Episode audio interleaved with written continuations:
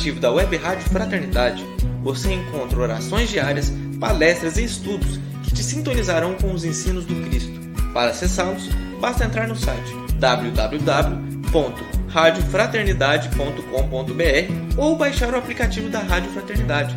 Neles, você pode ouvir a rádio em tempo real ou acessar o nosso acervo, Web Rádio Fraternidade, a emissora do bem na internet.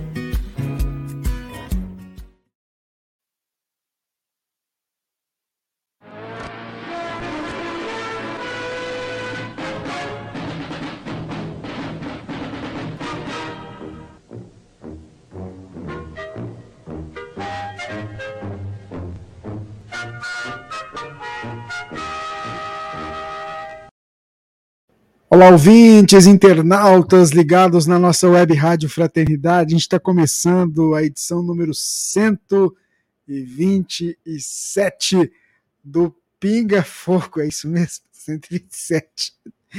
Edição número 127 do programa Pinga Fogo, hoje, dia 3 de outubro de 2022, uma data muito significativa para o movimento espírita.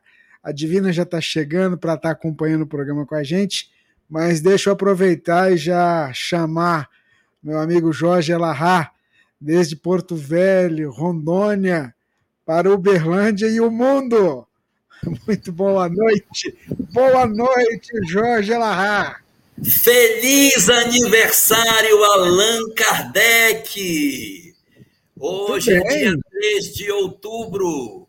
Nossa, nós estamos hoje celebrando o renascimento de Allan Kardec. Boa noite, Divina! Agora, tá te ouvindo. Agora ela te ouviu. Boa noite, Divina! Boa noite, Rubens! Boa noite, Gigi, que está assistindo a gente, Ângela Israel. Seja muito bem-vinda à nossa live de hoje. Boa noite aos queridos companheiros que já estão conosco nesse momento. Vilma Viana, seja muito bem-vinda à nossa live.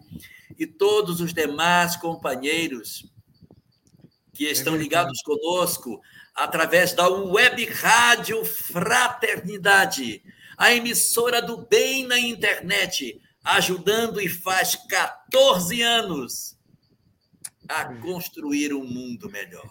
Vamos fazer essa idade, 14 anos, né?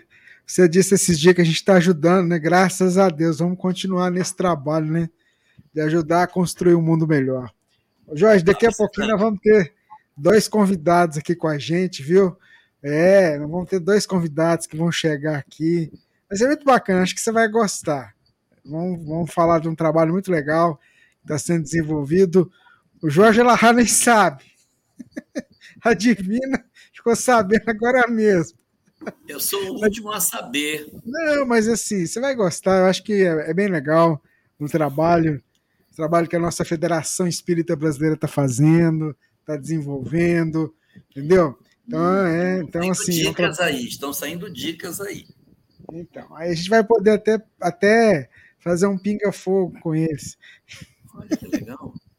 Tô brincando. Mas vamos lá, vamos fazer a nossa prece, vamos, vamos concentrar aqui, pedir a Jesus que possa envolver o nosso trabalho na noite de hoje, para que a gente possa ser instrumento da espiritualidade amiga nessa singela tarefa que nós fazemos. É, permita, Senhor, que os teus emissários venham estar conosco, envolvendo cada um de nós aqui, em especial nosso amigo Elahá, para que ele possa ser seu instrumento. E que cada palavra que ele disser de esclarecimento, de conforto aos corações que nos escutam, possa ser impregnada de amor, ajudando os nossos irmãos na jornada, na caminhada. Muitos companheiros buscam entendimento, alguns não conhecem nada da doutrina espírita, que a gente consiga levar principalmente esperança, consolo, paz aos nossos irmãos. E é sob a sua inspiração que nós queremos começar o programa Pinga Fogo de número 127, nesta data, 3 de outubro de 2022.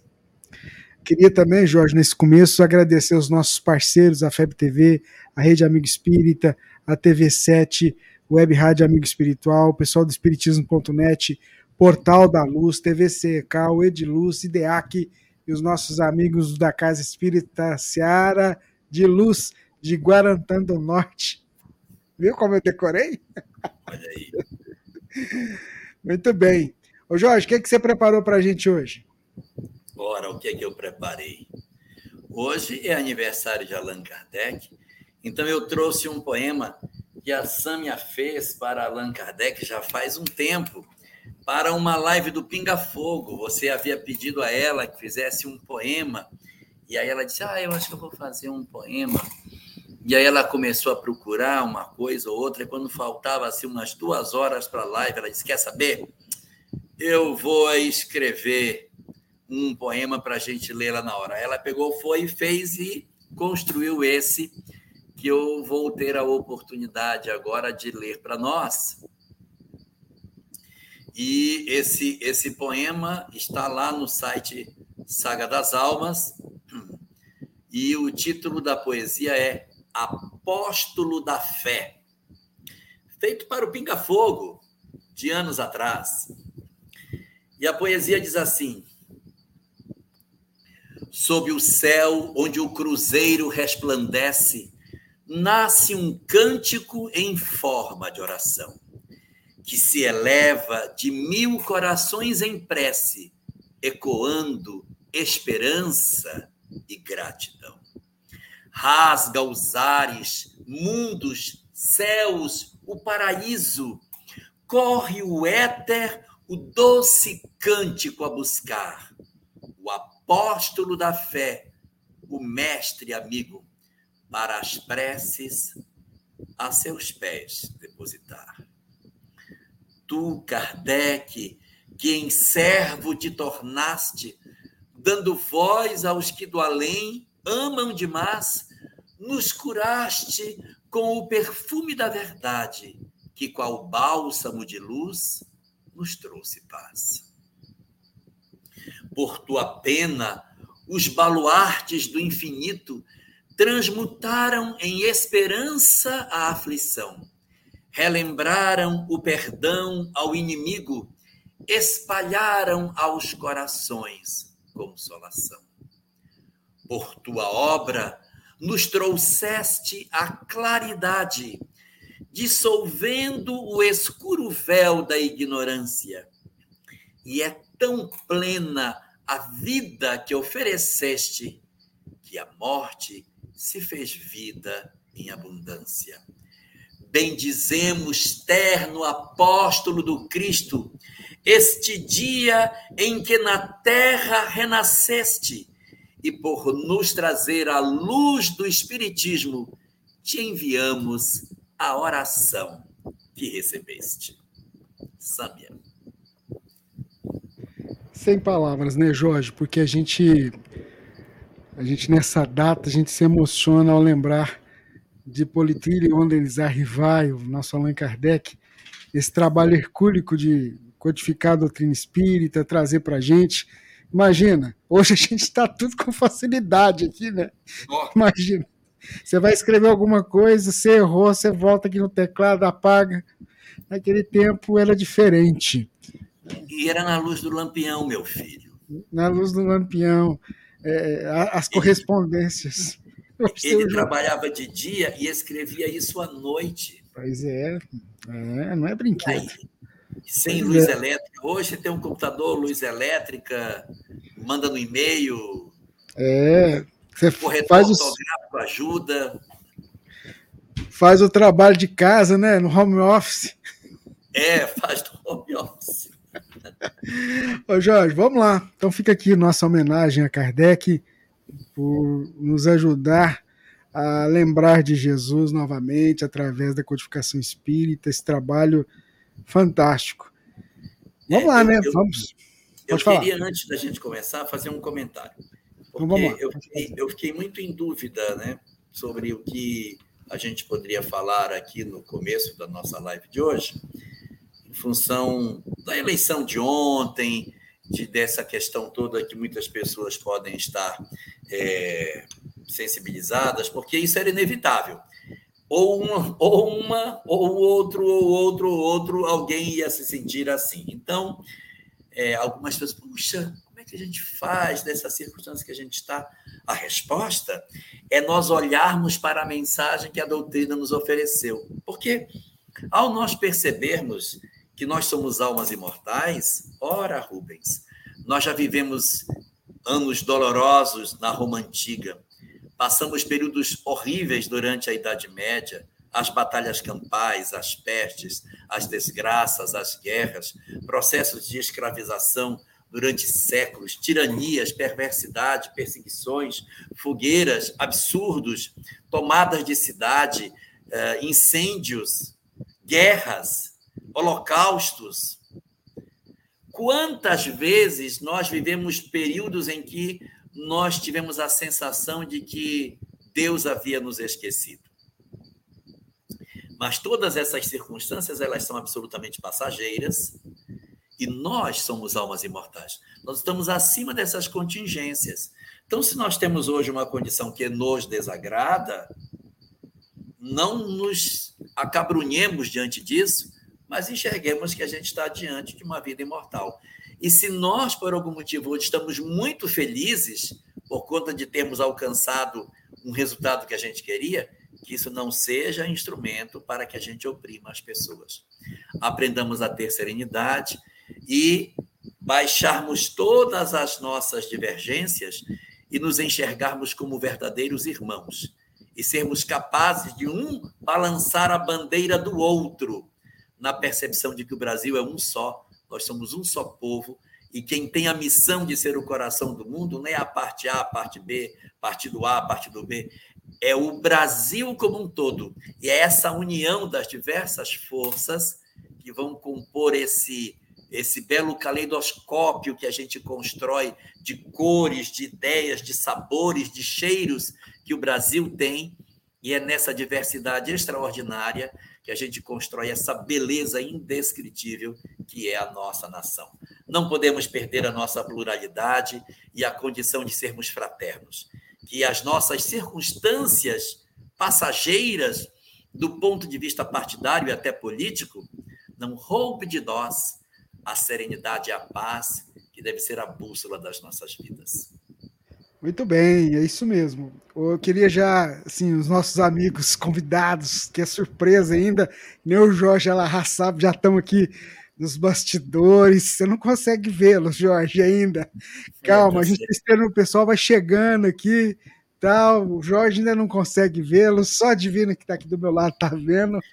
Mas são dois convidados muito queridos que já já vão estar tá com a gente. Eu queria trazer a primeira pergunta a Divina já separou aqui, e aí depois que a gente fizer essa primeira, essa primeira pergunta, a gente vai trazer os amigos para poder contar de dois trabalhos muito bacanas que estão sendo desenvolvidos. Pode fazer, Dina, primeira pergunta para o Jorge, que chegou do nosso ouvinte. Olá, amigos da Web Rádio Fraternidade. Hoje preciso da ajuda do professor Elahá, no Pinga Fogo. Nossa, essa é brava, hein? Presta atenção, Elahá. Professor Elahá, isso aqui é boa. Ah, mas você é professor também. Meu sogro faleceu em janeiro deste ano. Decorrido mais ou menos um mês do falecimento, venho percebendo transtornos na família, ligados à parte emocional. Mas o meu marido, que tinha muita afinidade com o pai, parece que está sofrendo uma obsessão simples, não odiosa. Mas o mesmo vem adoecendo com frequência, cada hora de uma coisa. Perdeu a vontade de realizar algumas tarefas que antes eram prazerosas, etc. Ontem até chorou, sem motivo aparente. Está, estamos sempre orando, mas hoje eu acho que também estou sentindo essa influência. Você pode dizer algo para nos confortar? Desde já agradeço.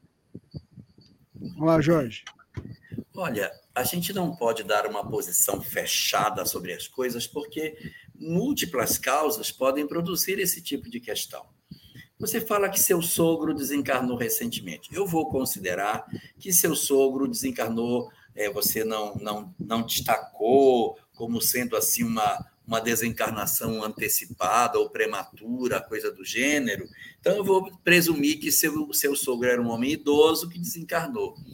Ao presumir isso, eu vou também presumir que seu marido está na faixa dos 50, 60 anos.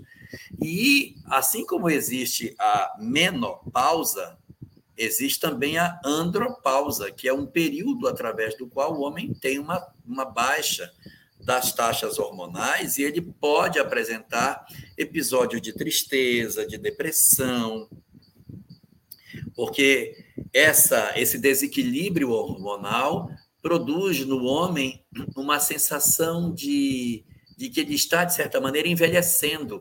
É, é, é, a mulher ela sente isso até mais jovem, ela começa a ter esse tipo de sensação de que ela não tem mais a beleza da juventude, que isso era tudo para ela, e aí ela experimenta uma certa frustração.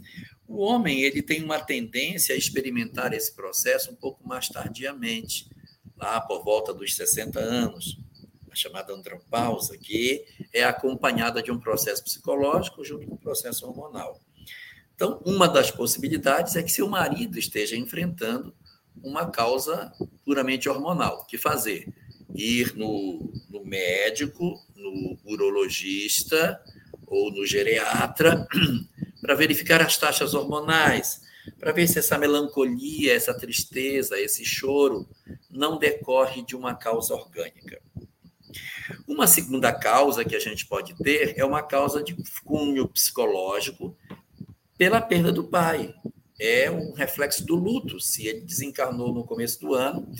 Então, é possível que seu marido ainda esteja sentindo é, o desconforto da ausência paterna e, por isso, esteja apresentando essa tristeza, essa melancolia, que é decorrente exatamente da partida do pai esse processo de distanciamento do pai em relação a ele, e ele registra, não sabe de maneira objetiva dizer o que é, mas pode ser um processo de cunho é, psicológico, fruto do, do, do luto em si. E uma terceira causa é uma influência do pai, de maneira direta. Sim, você foi muito precisa. É um processo de obsessão não odiosa. Boa noite, Jeane Carla de Petrolina. Seja bem-vinda. É, pode ser um processo que é um processo realmente que a gente considera, chama de obsessão, mas ele não tem aquela característica da obsessão odiosa, violenta, agressiva, mas é uma chamada obsessão não odiosa por apego. Eu sinto tanta saudade do meu filho, eu amo tanto meu filho, que me dói deixá-lo. Então eu me aproximo dele e transfiro para ele um pouco da minha melancolia, da minha tristeza. Ele perde o ânimo de fazer as coisas, ele perde o interesse pelas questões, está mais apático, está mais triste. Então, essa é uma terceira condição. Só que essas três alternativas elas não excluem umas às outras. Elas podem estar as três acontecendo. Ele pode estar numa antropausa, sentindo a questão do luto, que potencializa a antropausa, e a proximidade do pai potencializa ainda mais. Então, o que fazer? Ah, o que fazer? Interessante seria procurar uma casa espírita para atendimento de uma ficha, de um trabalho de atendimento espiritual, para tomar passes e ir a algumas, algumas reuniões esse tipo de influência espiritual, ela não costuma ser difícil de ser trabalhada, porque é um processo de afeto, de amor, e que de maneira muito mais rápida a gente consegue o reequilíbrio. Mas é bom ir no médico para verificar as questões emocionais e hormonais, para que a gente possa repor, se for o caso. Então, meu aconselhamento é urologista ou geriatra, para verificar a questão das taxas hormonais, e casa espírita, atendimento fraterno pelo diálogo, abertura de um trabalho de atendimento espiritual para uma ação mais imediata em cima dessa questão. Muito bem, Jorge. Agradecendo aí a participação do nosso ouvinte. Vamos chamar então os nossos convidados. Criei tanta expectativa assim, né? Queria pois chamar. É. é porque era para ser uma surpresa. Então tá aqui a Maiara Paz, da FEB Cinema, o Wagner Assis, nosso diretor do filme. Cara, é uma alegria receber você, Wagner, uma alegria receber você também aqui, viu, Maiara? Boa noite, gente. Alegria nossa. Bem-vindo. Oi, Wagner. Boa noite, boa noite a todos. Boa noite, Jorge, Divina Rubens, todo mundo que está aí no chat online, vi gente do Brasil inteiro aqui, né? Tava é. acompanhando. Que bacana, viu? Muito bacana. Parabéns aí pelo trabalho. É, é... Enfim, feliz de estar aqui, fazer uma surpresa boa para você, viu, Jorge? Alegria estarmos aqui com a Elahá, acompanho a Elahá, estava aqui aprendendo nos bastidores, escutando ele. Admiro demais o trabalho de vocês, gente. Rubens Divina, boa noite também. Camila Ferraz não é uma dupla musical. Eu não canto nem no chuveiro, no seu Wagner. Mas nem no chuveiro daqui sai nada. Eu li, eu li. Alguém perguntou: será que são cantores? Eu falei: vou tirar a garganta para poder não decepcionar, né? Mas vamos lá, gente. Olha, vamos falar assim. Eu queria começar perguntando para a Maera, até para dar um gancho para a gente começar. O que é essa FEB Cinema que eu vi falar aí? Vamos contar para o pessoal aí. Parece que tem umas Isso. coisas muito bacanas vindo aí, né, Maera? Fala pra gente. Sim, temos trabalhado bastante, né, para trazer essas novidades para vocês. Desde abri abril, né, Wagner, que começaram as, as gravações do nosso Lar 2. E a gente achou a oportunidade certa, né, muito propício para lançar oficialmente o selo FEB Cinema. A iniciativa realmente é trazer, né, é, o olhar do, dos variados públicos envolvidos, né, no cinema é, para nosso catálogo, né, de mais de 600 livros, né, pela FEB. Então, é trazer é, olhares para essas várias histórias, né, para que a gente possa é, adaptar diversos contos, biografias, né, histórias infanto-juvenis, temos parte científica, filosófica, né, então é um, um catálogo realmente precioso e a gente zela muito, né, claro, Federação Espírita Brasileira sempre trabalha com essa responsabilidade e queremos realmente chamar parceiros, né, produtores e distribuidores, como a Cinética, que está aqui conosco, o Wagner, que já é um parceiro nosso, né, e queremos realmente estreitar essas relações, trazer, quanto mais falarmos, né, melhor, então discutirmos, dialogarmos e chegarmos realmente em projetos, né, possíveis. E também auxiliar, claro, na divulgação de obras que não sejam necessariamente de livros da Federação Espírita Brasileira, mas que tenham né, um ensejo de divulgação, de mensagem positiva, de mensagem doutrinária ou não, mas que tenham realmente um contexto de uma mensagem que possa né, ser edificante de algum modo. Então, nós estamos trabalhando né, é, já com algumas novidades. O Wagner vai antecipar algumas, para não dar spoilers, né? Mas temos realmente boas surpresas. Os próximos anos aí já estão bem preenchidos, né? E a ideia é que a gente realmente continue nessa caminhada. Então, os parceiros que desejarem, estamos de portas abertas para conversar. Inclusive, Maia, tem o site na FEB, o site da FEB, você tem um, um link para a FEB Cinema, não é? Isso, febnet.org.br barra febcinema ou febcinema.org.br. Então, a ideia é que a gente realmente possa ali naquele site, ou no próprio site da FEB, Rubens, e nas próprias redes sociais oficiais, né? Todos poderão encontrar ali os links, né? E posts referentes à FEB Cinema, Reels também. Então, a gente está realmente trazendo o máximo de comunicação possível, né? Para que essas portas estejam não abertas, escancaradas, para iniciarmos realmente esses, estes trabalhos, né? Iniciarmos e darmos continuidade a alguns que já estamos fazendo, né? Como o Wagner vem trazer aqui também é, esses spoilers para vocês. Ô Wagner, e esse filme novo que tá chegando aí agora, semana que vem, cara, fala pra gente aí um pouquinho, porque eu vou te contar uma coisa, eu tive na casa do Chico no final do ano passado, e por acaso me deixaram entrar no quartinho dele. Não teve como não, não se emocionar e chorar. Agora eu imagino que pérolas você não conseguiu aí. Fala pra gente um pouquinho. É, 13 de outubro, daqui 10 dias, é, nos cinemas do Brasil inteiro.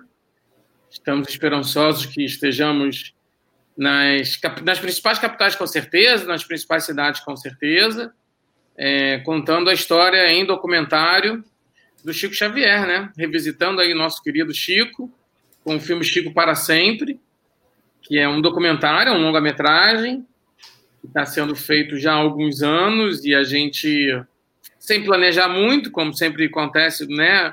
Acabou tendo a oportunidade de lançá-lo nesse ano, que 2022 é um ano que marca 20 anos da desencarnação do Chico, né?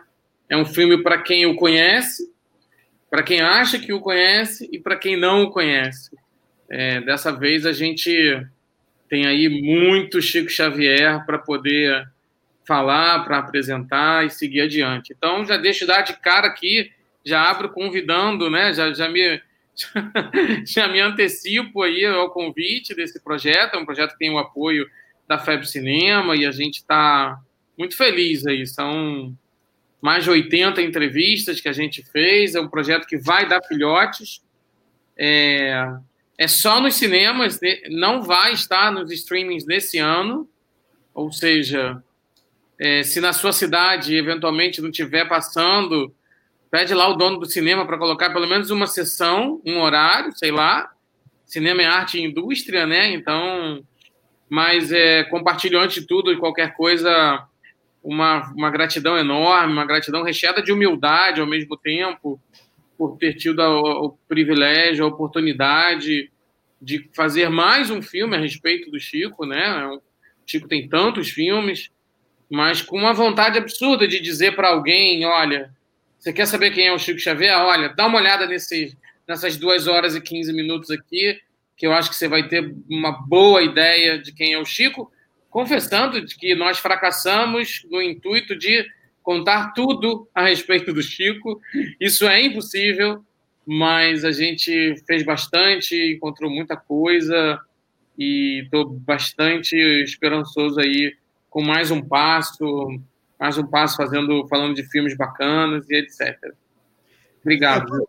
Eu queria aproveitar o gancho e dizer o pessoal que está nos acompanhando, e aí você que é da área, é, poder reforçar isso, que a presença do público no cinema, a, a insistência é que abre, a, abre portas, né? Para que motive que um conteúdo como esse que você está trazendo é. fique em cartaz, né? Porque às vezes a gente fica sentado esperando que vá passar, por exemplo, nesses streamers, mas a gente precisa ter. É um filme que eu vi você falando que é um material que foi feito assim, fica bacana de assistir no cinema, né? É isso. A gente. A ideia é mergulhar na sala lá, deixar a tela grande se iluminar e fazer disso uma experiência, né? O cinema é uma experiência. Eu costumo convidar as pessoas para ver o filme bom não é porque o filme é espírita, não é espírita. A gente vai ao cinema para ver filme bom, né? Mas uma boa história bem contada. Então a gente está convidando nesse 2022, no dia 13 de outubro, bem lembrado pelo Elahá também, são 90 anos né, do lançamento do Parnaso, datas muito distintas, né? Ou seja, em 1932 ele lançava o Parnaso, em 2002 ele foi embora, e, enfim, em 2009 teve um filme sobre ele, né, é um filme do Nelson Xavier. Em 2010 teve o Nosso Lar. E a gente espera agora retomar essa, essa, esse movimento de falar sobre espiritualidade, espiritismo, espiritualidade nos cinemas, do grande cinema, é, é, abordar isso da melhor maneira possível. Né? É, o nosso, é o nosso trabalho. Essa parceria com a FEB Cinema é uma parceria já antiga, né? Tem umas três vidas, mentira, tem uns, tem, tem uns 20 anos, né? É, é, mas é, é, e é uma parceria longeva, certamente, porque teremos muita coisa ainda para contar. Então, quer perguntar alguma coisa, Larra, Divina, Maiara? Pode perguntar então, Larra. Na verdade, eu não quero perguntar, eu quero deixar uma sugestão. A minha sugestão é a seguinte: nós temos um material excelente já produzido para adultos no nosso movimento espírita. São livros, apostilas, estudos, lives.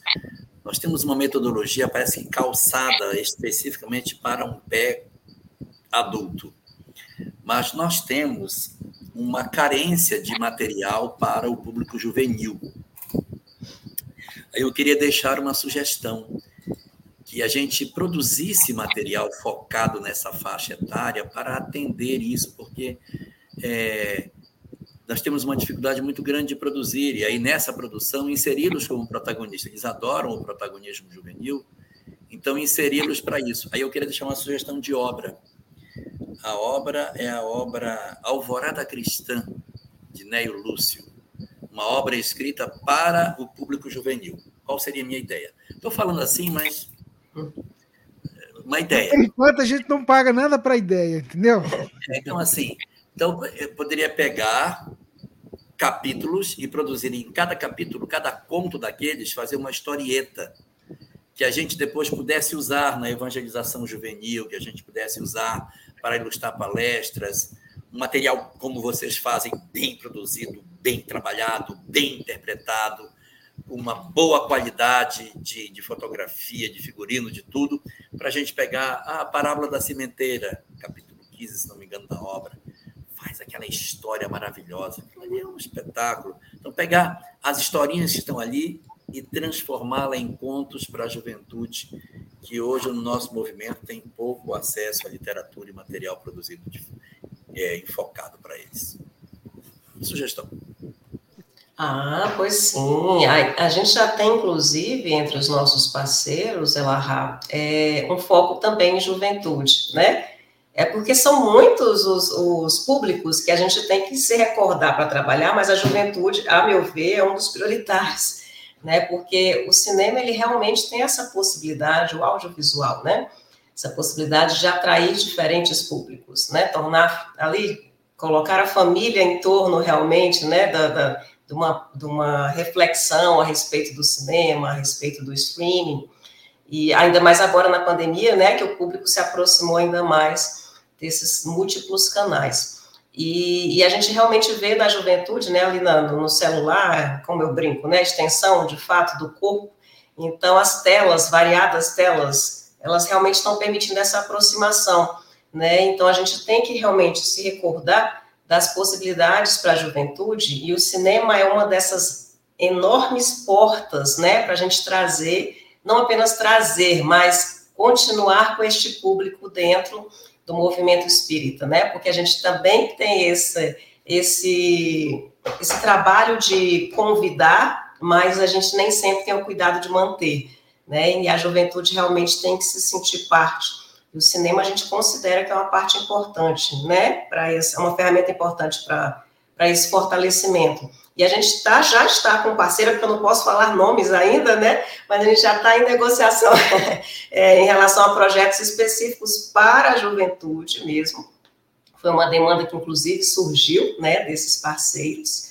E, e a ideia é realmente que a gente possa, aí, nos próximos anos, já trazer essas novidades para você para vocês. Já anotei aqui na né, Eulúcio, porque a gente está com uma listagem, né? E o interessante do Alvorada Cristã, como Jesus no Lar, né? Como outros tantos que a gente está levantando, é isso, né? Uma obra que dá, é, dá para se basear bem nela, mas também partir dela. Tirar várias histórias, né? Então, olha, é o que eu, que, eu, que eu sempre falo, né? A gente tem uns 600 títulos, mas dentro de cada título a gente tem variadas possibilidades, né? Então, são, são muitos e múltiplos alcances que a gente pode ter. Mas já está anotado aqui a Alvorada Cristã, tá? Para já inserir nessa reunião aí, ela estará conosco na reunião, inclusive, né? Pelo menos representada, com o Neo Lúcio. Outra obra boa, e para o resto da vida. Também, com historinhas excelentes. Muito bem, muito bem. Ô Wagner, me fala uma coisa aí. O pessoal que está nos acompanhando quer divulgar o trabalho, o documentário que vai ser lançado ele tem esse conteúdo aí em algum lugar que ele possa chegar lá e chegar, ó, compartilhar com o pessoal da casa espírita dele que está acompanhando a gente agora. Como é que ele faz para ajudar a divulgar aí? Ah, através da própria Federação Espírita, né? A Federação tem publicado todo o conteúdo que a gente tem liberado. É, a Cinética Filmes, que é a minha produtora, né, pelas redes sociais da Cinética Filmes. As minha, meus canais, Wagner Assis 1111, que é o Instagram principal Inclusive, quem quiser baixar o trailer, o, o pôster do filme, a gente está colocando ele em alta definição lá no Instagram da Cinética Filmes. Você entra lá naquele link lá no, do perfil, tem um encaminhamento para quem quiser baixar em alta, para poder imprimir em alta. A gente vai começar a compartilhar bastante material. No, no YouTube da Cinética Filmes tem os trailers, né? Todas as, todos os vídeos. Amanhã a gente está soltando mais um trailer especial, aquele famoso trailer para chamar, para chamar bastante o interesse das pessoas, né? E, e, vem bastante conteúdo aí pela frente. É só acompanhar as redes sociais, que hoje em dia, é, olhando de um ponto positivo, nos ajudam como canais de comunicação, né? Já visto que nós estamos fazendo aqui, né? Ou seja, olhando sempre com um olhar positivo a gente encontra coisas boas, né? Claro que eu não podia deixar de perguntar, né? E o nosso lar? Eu já, já, a gente já sabe que teve uma campanha, ele vai ser lançado ano que vem, né? Nosso Lar 2. Fala pra gente aí. 31 de agosto de 2023, anotem a data. É, parece longe, mas não é. Daqui a pouco é, nós vamos ter o prazer de lançar, e aí sim, com toda certeza, no Brasil inteiro, sabe lá quantas salas de cinema, né? Enfim, é, através da Disney Star Plus, que é uma, hoje em dia uma das grandes empresas de cinema, né? É, o Nosso Lar 2, Os Mensageiros, baseado no livro Os Mensageiros, segundo o livro da obra A Vida do Mundo Espiritual, do Dr. André Luiz. Nós tivemos as filmagens, tem um Instagram do filme, né? Nosso Lar 2, o filme, Nosso Lar, Facebook, Twitter, etc. O pessoal já pode acompanhar lá o elenco, alguns, algumas imagens, muitas imagens de bastidores. A gente ainda está trabalhando muitas imagens, né? Ou seja, trabalhando na pós-produção. Pós-produção é demorado, tem efeito visual, tem música, tem planejamentos mil, e, e, e isso é, é, onde nós estamos trabalhando agora incansavelmente. Né? Em abril, a gente vai lançar o Ninguém é de Ninguém, da Zíbia Gaspareto, é um best-seller da Zíbia, que a gente também teve a possibilidade de filmar, com o Danton Mello, que, que fez o Zé Arigó agora em Predestinado, né? O Danton Mello está fazendo um personagem lá da Zíbia. Eu gostei muito da proposta de levar um livro da Zíbia para os cinemas, porque não deixa de ser... É um olhar interessantíssimo sobre vida a dois, né? Sobre casamentos tóxicos, etc., e no ano que vem também, esse filme do Chico, que é um filme que eu, em algum momento eu me toquei que a gente não ia conseguir falar tudo que a gente gostaria do Chico Xavier. Duas horas, três horas não seriam suficiente.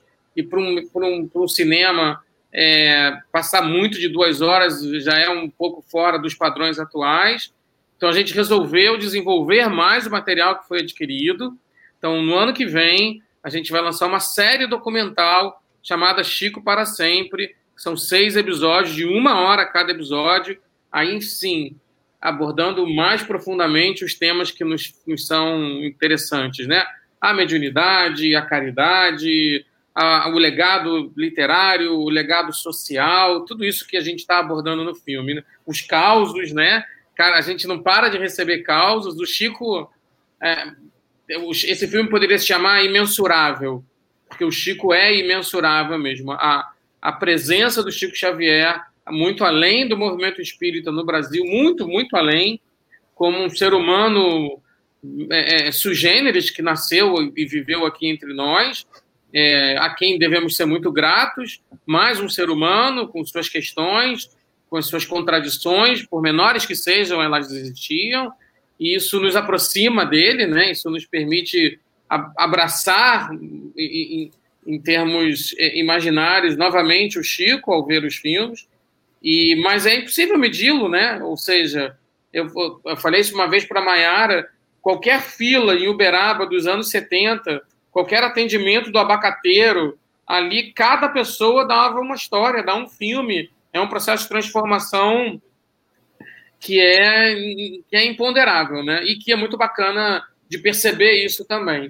Então, no ano que vem, tem aí esses três produtos, fora os que a gente vai filmar. Então, estamos muito firme. E ela, ah, é o seguinte: se alguém aqui tiver ganho na Mega Sena, entre em contato, por favor, porque aí fica tudo mais fácil, né? Vou dar só um pitaco. É, os jovens são certamente o público mais difícil de ser alcançado no cinema profissional. Eventos como o Harry Potter, por exemplo, é, não são eventos previstos, são eventos que acontecem.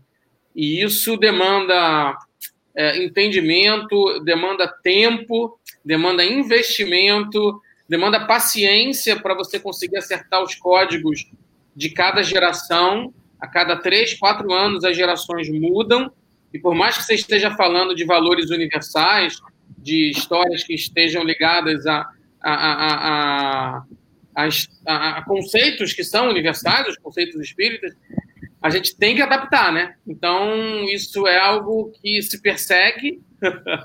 e, e, a boa notícia é a gente vai acertar quando a gente estiver fazendo.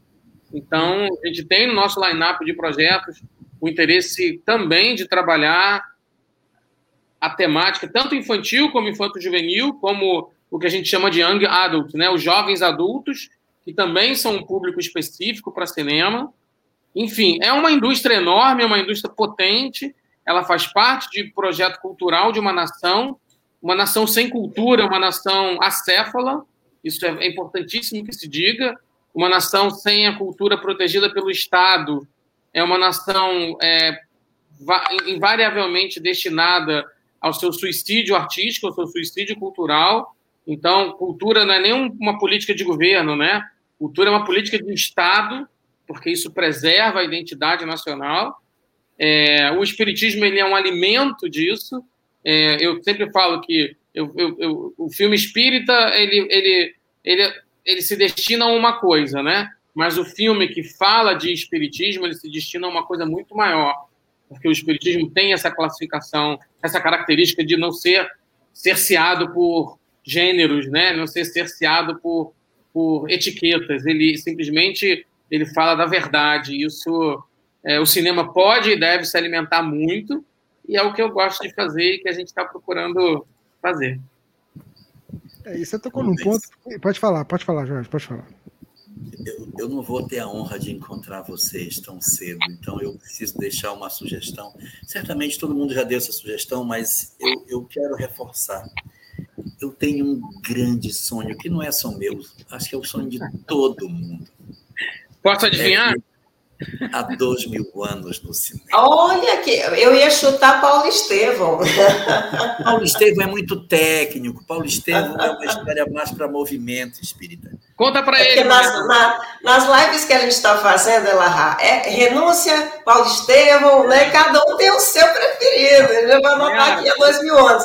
Ela rá, ela rá. Menino, deixa eu lhe não, eu tiraria Paulo Estevão. Paulo Estevão, não. Paulo Estevam. Pois é, deixa eu lhe contar que há dois mil anos vem, mas assim, vem junto com mais dois para contar simplesmente, simplesmente, você, ainda bem que você está sentado, contar simplesmente as vidas de nosso amado Emmanuel E quem vai dirigir e produzir é este moço que está aqui à minha esquerda. Já estamos nos processos para dar, para concretizar de verdade, não estou brincando. e há dois mil anos, claro, né, está também contido. Ei, Wagner, é com você agora, passei a bola. ano que vem a gente vai filmar um projeto que eu acalento também há muitos anos, ele é um primeiro projeto de uma série, que é, é, é chama Emmanuel, né, é uma primeira, eu acho que na história mundial, é a primeira cine espiritografia, né? É a cinebiografia de um espírito porque a gente resolveu não contar só uma vida, a vida do Emmanuel como Publius Lentulus, né? Então a gente entendeu e eu achava que é tão incrível a, a trajetória do Emmanuel nesses últimos dois mil anos que a gente vai contar a vida dele ao longo dos últimos dois mil anos, né? Em diferentes vidas, vivendo esse romance impressionante com Lívia, passando por diversos lugares. É uma, é uma epopeia, é um filme épico, a gente está muito esperando. É onde eu estou trabalhando muito. É, roteiro está pronto. Ele já tem uma parceria da NBC Universal. A gente está negociando os últimos parceiros para poder fazer um filme à altura do que o Emmanuel merece, né? E isso é uma realidade. E aí depois, obviamente, a gente ainda aí é algo que a gente ainda está ajustando e é possível de ser feito. É algo que se desenvolve para uma série e aí especificamente dos três livros, né? Então, é, esse é um projeto muito acalentado, de muitos anos atrás, e que bom que aos pouquinhos está saindo. Como eu não ganhei na Mega Sena, é, é, ele sai de outra maneira. Eu, eu, eu vou jogar. Vamos todo mundo, então. Não, mas assim, a gente não precisa da sorte nesse momento. Falando sem brincadeira, a gente não precisa da sorte. Esse é um projeto que ele é potente, ele é, ele é dramaticamente, absolutamente importante, ele, ele tem um paradigma fundamental, é, então eu, eu tenho certeza que a gente está na reta final de ajustes de toda a parte de financiamento, de toda a parte de. A gente chama de pacote, né? Quem é o ator que vai fazer o Emmanuel, quem é ator, que a atriz vai fazer a Lívia, onde a gente vai filmar, né? Ou seja, não dá para fazer em qualquer lugar. E, enfim, a gente está trabalhando muito intensamente nisso, viu? Ela está empolgado, gente. Interessante observar as reações dele. Está empolgadíssimo. Só uma pergunta. São três películas, ou você está fazendo as. Quando você fala que vai contar a história, é uma película passando pelas três histórias, ou são. É um filme só, é um filme só, contando pelo menos umas seis vidas do Emmanuel. Mas a gente não vai começar nem, nem no Publius Lentulus, não. A gente vai começar um pouco antes. Quem sabe, quem leu há dois mil anos sabe do que a gente está falando. Não vou, não vou dar spoiler, não. Tem que ler o há dois mil anos, né? Olha, gente, tá vendo que, que, que, que notícia boa que a gente está podendo receber aqui nessa nossa conversa aqui, né, Su? É, a é, Alice está perguntando por que não produzir uma série. A ideia é essa, Alice. Num segundo momento, Alice Maria, né? É, num segundo momento, aí sim a gente poder desenvolver é, o seriado. Mas o projeto nasceu como um projeto para contar a vida do Emmanuel. E eu achava que era, ficava incompleto falar dele somente como Publius, por mais espetacular que seja há dois mil anos, para mim é incompleto. É, é, é, o Emmanuel participou da codificação kardeciana, né? O Emmanuel produziu e, e, e arregimentou o trabalho do Chico Xavier. A gente fala isso no documentário. Mais de 200 livros da Lavra do Chico são do Emmanuel, né? Ou seja, é, ele, ele, ele ele arregimentou aí todos os autores. Foi ele que foi convidar o André Luiz, lembra a cena final do nosso lar, né? Uhum. É, o Emmanuel dizendo assim: tem um amigo lá na Terra que eu gostaria que você conhecesse. Ou seja, esse personagem, ele é. O Emmanuel é um dos fundadores desse novo Brasil, né? De uma certa maneira, como o padre Manuel da Nóbrega. É, o Emmanuel esteve presente na época de Francisco de Assis, ou seja, tem muita coisa, e que se você olhar isso como um fio só, uma história só, isso é espetacular. Eu sou muito apaixonado por essa história e trabalharemos 24 horas por dia, como sempre, né?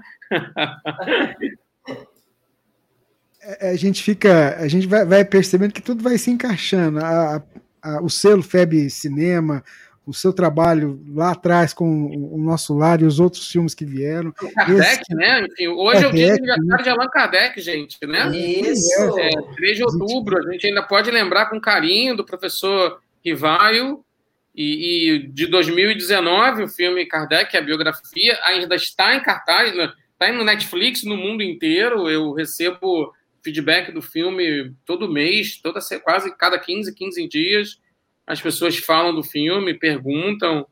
É... O cinema tem essa, essa força, né, gente? É por isso que é bacana a gente idealizar. Vamos fazer, vamos fazer. É muito bacana, é muito bacana.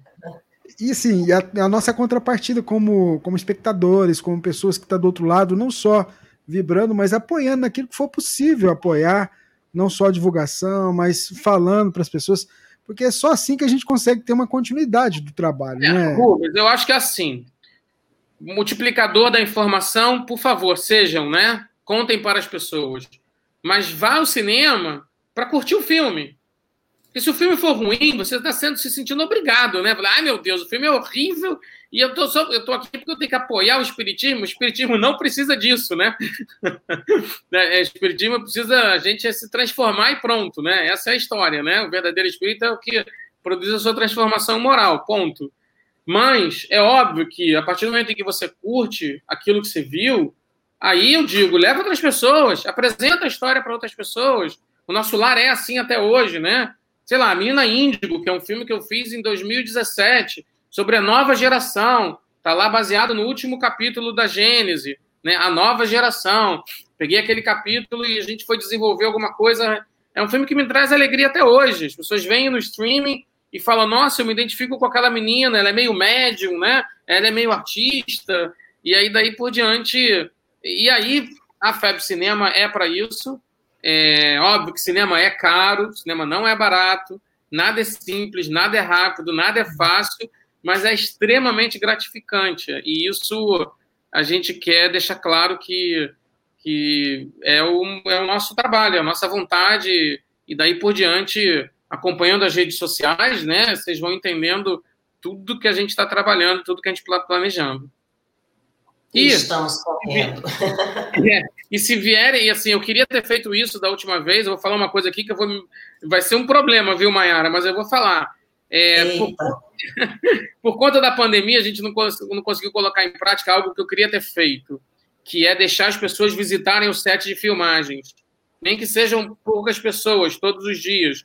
Mayara foi no set de filmagem do nosso lar, ela entendeu quão bacana é estar ali em comunhão com aquele momento. É, o set de filmagens é um set, é um set muito profissional, não tem materialização, não tem mensagem mediúnica, nada disso, gente. Mas tem, assim, o momento que a câmera liga é incrível, né? Ou seja, usando um, um personagem de agora, o Edson Celulari, que é o, é o ator que interpreta o Aniceto, protagonista do filme. Quando a câmera liga, não é mais o Edson, né? Não é mais é, o planeta Terra, é nosso lar, é o Aniceto. Então, isso é muito bacana de ver. É, e eu tenho vontade. Vocês estão convidados, a Divine e o Rubens, e você, Larra, se vierem, é, absolutamente convidados. Agora a gente tem condições, inclusive, sanitárias para poder realizar isso, né? Que a gente não tinha por conta da Covid. Mas, enfim, estou agora arrumando um problemão, né, Mayara? Como é que eu vou resolver? não, gente, mas olha que interessante que foram realmente os bastidores. Você observar o comprometimento da equipe, né? Eu fico brincando dizendo que o, o o Wagner é um maestro, mas é, né? Porque a pessoa tem a concepção da direção de um filme que fica ali sentado na cadeirinha, vai agora, não sei o que, não sei o que, não sei o que, né? Que a gente vê nos, nos filmes e é. desenho animado. Esse menino não se senta. Ele fica, não, aí você dá um passo para trás agora vem só fala, e a música vai tocar, e não sei, não sei como é que cabe tanta informação numa cabeça, né? Interessantíssimo. E todo mundo ali é, é uma orquestra, gente, de verdade. E é interessante observar o comprometimento do, dos próprios atores, né? O Edson Celulari, numa das cenas que nós vimos, inclusive nós chegamos no, no primeiro dia e já estava sendo das cenas finais, né? É muito interessante isso, isso também. Uma fora da ordem, né? Isso, é muito, muito interessante. Gente, é, a oportunidade, quem tiver oportunidade, realmente, é uma vivência é, muito enriquecedora, eu acredito. Né? A gente ver ali, ler o livro Os Mensageiros, depois ter a oportunidade de, né, de fazer a leitura do roteiro, aí você já. Aí o Wagner falou: tem o, já sabemos o ator, a gente estava em reunião, sabemos o ator que interpretará Aniceto. Edson Celular. Eu falei, não mude mais, porque eu já vou ler com Edson Celular em mente. né? E aí depois você vê nos bastidores aquilo tudo que você tanto aprendeu ao longo né, da, da sua existência se concretizando. Gente, e era o Edson Celulares subindo e descendo uma, uma, uma rocha, né? Uma rocha ali. E ia, voltava, ia, voltava, ia, voltava, eu, gente. Então, assim, é uma dedicação incrível, né? É uma vivência realmente, uma oportunidade de imersão na obra, eu diria, né? E ali você começa a visualizar de uma outra forma. E é muito isso também, né? As adaptações permitem essas inserções, né? E o cinema ele de fato nos dá um resultado final daquilo de que tudo a gente estudou, que tudo a gente leu, ali a gente consegue né, dar, dar, dar nomes, dar sensações, né, é, é, é, até mesmo né, em sua mente, pensar ali num cheiro, né, num sabor. Então, o cinema é realmente, por isso que a gente, via FEB, a gente sabe desse potencial, né, dessa ferramenta fortíssima para poder, de fato, divulgar né, mensagens positivas, como disse o Wagner, né, que as pessoas cheguem aos cinemas para essa, atrás destas mensagens, do conteúdo, né? Seja espiritualista ou seja como o nosso lá, que muita gente viu como ficção, né? Interessante isso. Mas o importante é realmente divulgarmos. Queria deixar aqui uma sugestão para o pessoal que está nos assistindo. que nas nossas instituições espíritas a gente já comece estudos dos mensageiros para trazer o livro para a ordem do dia, para que todo mundo tenha contato com essa mensagem, com essa história, para que quando chegue a hora do filme ele tenha muito mais atratividade, as pessoas se sintam muito mais convocadas a assistir. Então a gente podia começar, já que é 31 de agosto, a gente já começar de agora a implantar nas nossas instituições o trabalho de estudo da obra para fazermos um, um, bom aproveitamento desse material ano que vem. Muito instrutivo, viu, Larra? Muito instrutivo e, e, e propício. Contem comigo, se eu tiver tempo. Ó, eu queria agradecer demais, as portas estão abertas, viu, Maiara, Wagner, para a gente, Obrigado. em outros momentos, estar tá conversando aqui. Uh, a gente fez a surpresa justamente para ela rápida, divina. e para o público. o público, o pessoal falou assim: vai ser Fulano, vai ser esse. Calma, gente, vai ser a nossa dupla. o que você ia falar, Dino? É, eu gostaria muito de agradecer né, ao Wagner, a Maiara, porque eu e o Rubens, nós somos grandes admiradores do cinema, né? Nós adoramos filme e principalmente filmes, né, tão bons, filmes espíritas, né, que a gente aprende um pouco mais, né, sobre tudo isso. E assim, mesmo assim, até as rádios novelas, né, Rubens, Nossa, a gente eu sou suspeito é para falar. Então, o cinema é, é, é, algo que nos, nos leva a imaginar, né? Nos leva a penetrar naquela obra. Esse último que nós fomos, né, do... A gente foi assistir Zero Igual, é, foi, foi, foi em família né? Fiquei muito encantada, eu, eu me emociono muito, sabe? E, e admiro. E a gente, a gente, observando vocês falarem aí, não vê o tamanho disso tudo, né? Porque uhum. quando você vê algo pronto, né, e não vê, não, não, não, não ouve, né, sobre esses bastidores, a gente não imagina, né, o quanto né? Isso é grandioso. O Guilherme tá falando aqui, eu tô lembrando da cena do Kardec, que a gente foi assistir no cinema também, e tava lá.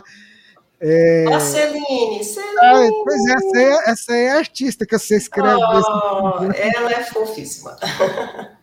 Então, a, é foto o tempo todo, pedindo para subir, agora eu deixei. a, a foto sua do perfil do WhatsApp não é você com a Divina no cinema? É, mas aquele lá é um outro filme, é um outro filme que a gente foi muito tempo atrás. é uma... acho que foi o. Eu não lembro mais o nome do filme. É, foi um outro Nossa, filme. Não, não sei, não lembro. Mas assim, é muito bacana. E a gente está aberto, a gente está aqui para somar, o trabalho é somatória, porque eu acho que a gente tem que ajudar a construir um mundo melhor. E uma forma de construir um mundo melhor é levando o conhecimento, né? despertando a mente das pessoas. As pessoas vão ler o livro, aí vão assistir o filme, ou vão assistir o filme e vão depois ler o livro. Eu tenho uma, eu tenho uma, uma marca é, com o trabalho do nosso lar que foi, que foi incrível. Depois que ele rodou aqui no Brasil, Wagner, a gente a estava começando com a rádio, né? E a gente tinha gente ouvindo a gente no mundo inteiro. E o filme foi participar de um de um, de um festival em Xangai, se eu não me engano. Não foi? Sim. Nós tínhamos um ouvinte. Dois anos seguidos nós, nós estivemos no Festival de Xangai. Festival então, Internacional nós... de Cinema de Xangai. A gente tinha uma ouvinte nossa, que estava trabalhando lá, brasileira, que participou, entrevistou o pessoal em chinês, com tradução simultânea. Foi, é muito bacana. Então, assim, você vê que foi, foi uma coisa. A gente estava começando com a rádio, eu não me lembro se foi 2010, 2011. Foi, a gente tinha pouco tempo. 2011. Então, e aí eu lembro que eu tenho isso guardado aqui nos arquivos da rádio. Ah, manda pra gente, manda pra vamos gente. Mandar, vamos mandar, vamos mandar. O filme, o filme é interminável, Rubens, é interminável. A gente tem histórias incríveis. Ele está então, em mais de. Hoje já são mais de 40 países, aqui no Brasil já é são legal, mais de 40 né? milhões de pessoas. É espetacular. É um dos filmes mais vistos em portais como Gaia.com, que é um portal que tem 25 milhões de assinantes. É, o filme é muito maior que a gente, é muito bacana, muito bacana. E ele fica, o filme fica, como o livro também, ele se acaba se eternizando, o filme ele, também, ele, ele tem esse papel. Eles né? complementam, né? né? O livro ajuda, o livro ajuda as pessoas a irem ao cinema, porque o, o cinema é uma adaptação, né? Claro, não dá para filmar o livro tal qual ele é escrito, e ao mesmo tempo o filme ele, ele, ele propõe que você procure leituras, né? Eu tenho notícias, por exemplo, de aumento do livro dos espíritos em países como a Bélgica, é, Dinamarca, Canadá, depois que o Kardec foi exibido nesses lugares, né? É, um aumento assim exponencial, né? A própria Inglaterra, as pessoas me relatam, assim, olha, está vendendo mais livro dos espíritos por causa do. E obviamente tem um quê também, tem uma gota de trabalho dos brasileiros, né? Que juntam grupos, que, uhum. Que levam para as outras pessoas esse conhecimento, que é uma forma muito interessante de penetração que esse conhecimento tem no mundo de hoje, né? Voltando em geral, é muito espetacular. Então, gente, ó, queria agradecer. Mara, a gente vai, vai fazer mais vezes essas coisas aqui, Olha, estamos à disposição, Rubens. É só nos convidar, a gente conta dos bastidores. Ó, ah, é. Os bastidores foram realmente é. dar um programa à parte. Depois do dia 13 de outubro, quem puder e for aos cinemas, né? É, é, peraí, Celine. É, grava um vídeo pra gente de 30 segundos, um minuto, manda pra gente suas impressões, que a gente quer compartilhar isso para as, pessoas nas nossas redes sociais. Ou posta na sua rede social e me marca, né? Wagner Assis 1111, ou Cinética Filmes, ou FebNet, né? Ou Feb Cinema. É, faz com que a gente.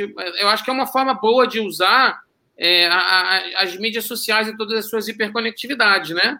Agora faz isso só se gostar, tá? Se não gostar, só manda para mim, particular, eu assumo, não tem problema não.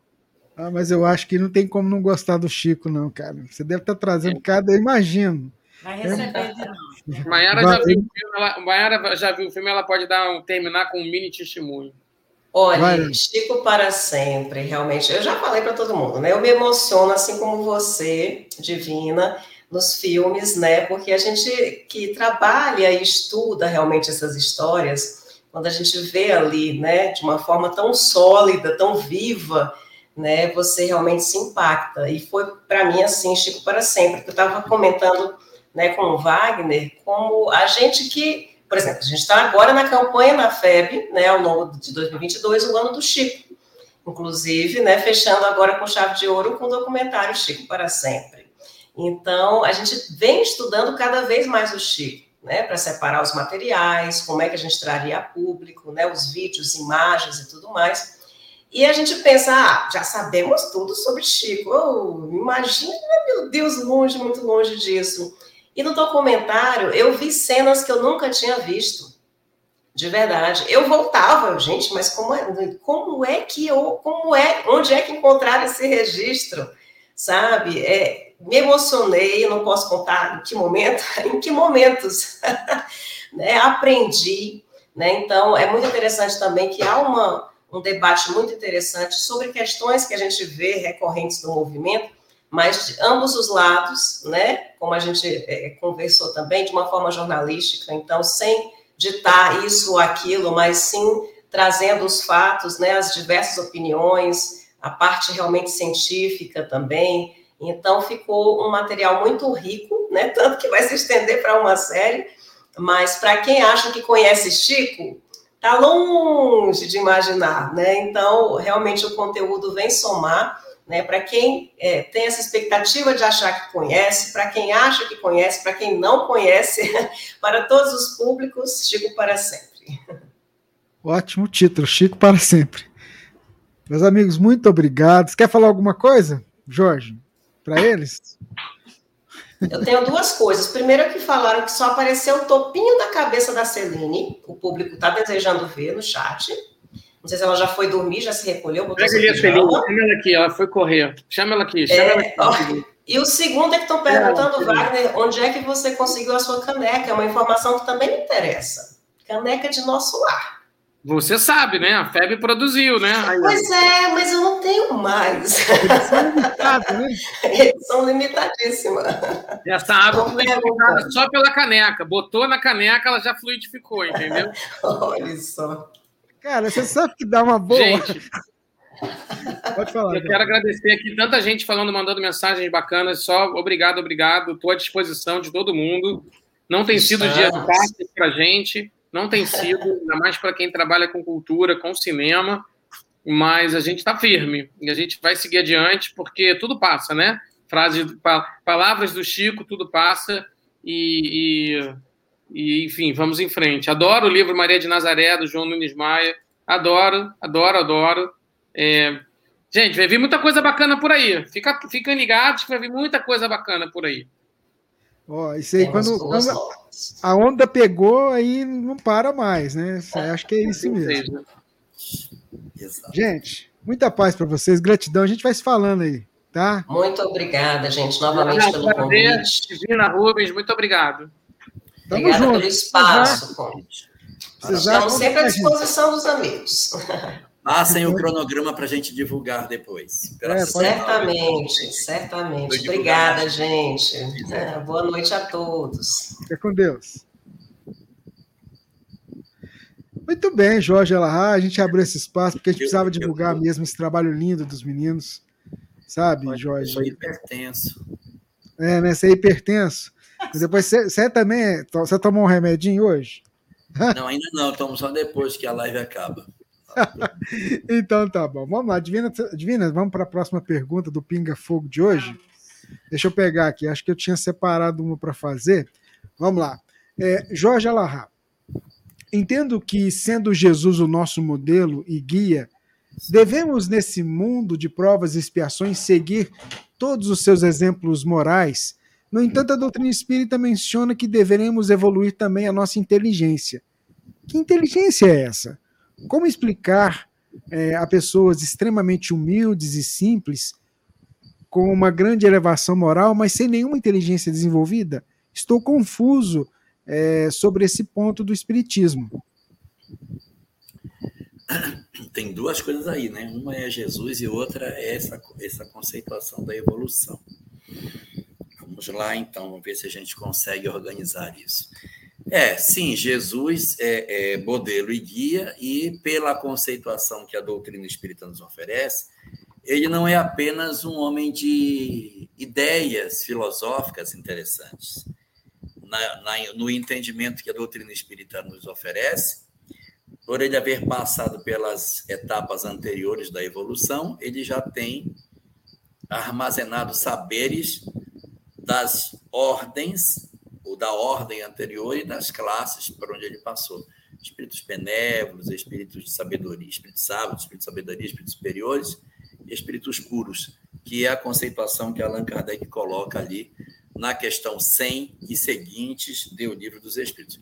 Jesus, portanto, na ótica da doutrina espírita, ele também é um grande biólogo, um grande químico, um grande físico, um grande matemático. Só que quando ele encarna na Terra, ele vem trazer a lição mais importante, que é a lição do amor. Mas isso não quer dizer que ele não domine outras áreas do conhecimento. Uma das belezas da verdadeira sabedoria é não fazer tanta questão de mostrar o que se sabe, mas oferecer apenas aquilo que a gente possa ajudar. Né? Então, o pessoal fala que, não sei se é verdade, mas dizem que Einstein dava aula particular para um vizinho ou uma vizinha que era uma criança e dava aula de física para o menino. Mas certamente ele dava aula de física, uma física newtoniana, aquela física da mecânica bem simples, nada tão complexo. Então, é, uma das questões das almas evoluídas é não fazerem tanta questão de mostrar tudo que sabem.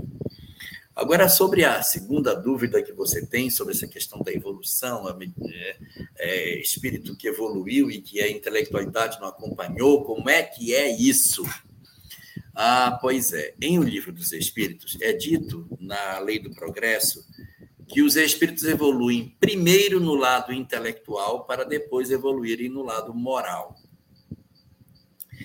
Quando isso é dito, as pessoas logo imaginam que a gente tem que primeiro dominar o que os livros falam para depois ser bom. E não é esse o sentido de intelectualidade que essa questão está colocando.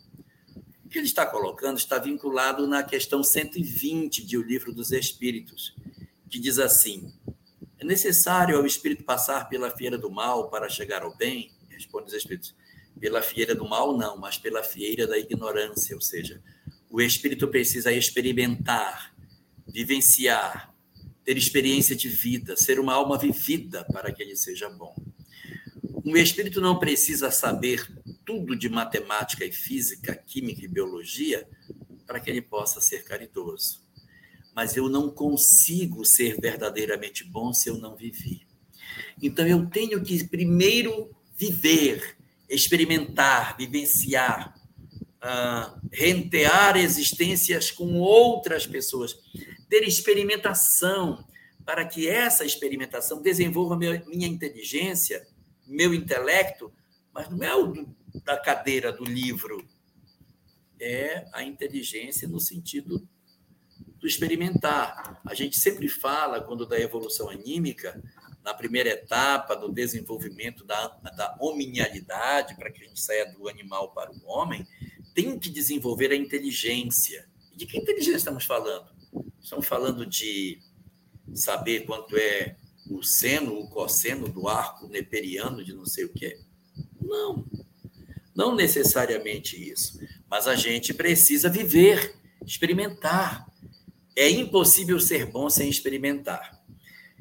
Então a gente evolui, pode evoluir, sem que a gente tenha necessariamente um contato com o aspecto científico do mundo. E na questão 108 de O Livro dos Espíritos, a gente vai ver isso de maneira mais clara. Eu acho que é a 108, deve ser. Na questão 108, Allan Kardec vai falar sobre os espíritos benévolos. E se você pega a definição lá, não vou saber de cabeça, mas lá diz assim que os espíritos benévolos são aqueles que evoluíram mais no lado moral do que no lado intelectual. Opa, peraí, calma, então não pode falando que evoluiu mais no, no moral e não no intelectual. Como assim? É porque nesse momento da obra, esse intelectual é dos livros. Então, são pessoas que têm o coração bom, já são capazes de fazer o bem, mas do ponto de vista técnico, científico, eles não têm grandes saberes. Mas são almas que já têm uma caminhada de vivência. São almas vividas, é espírito que viveu, mas não obrigatoriamente sentou num banco de escola.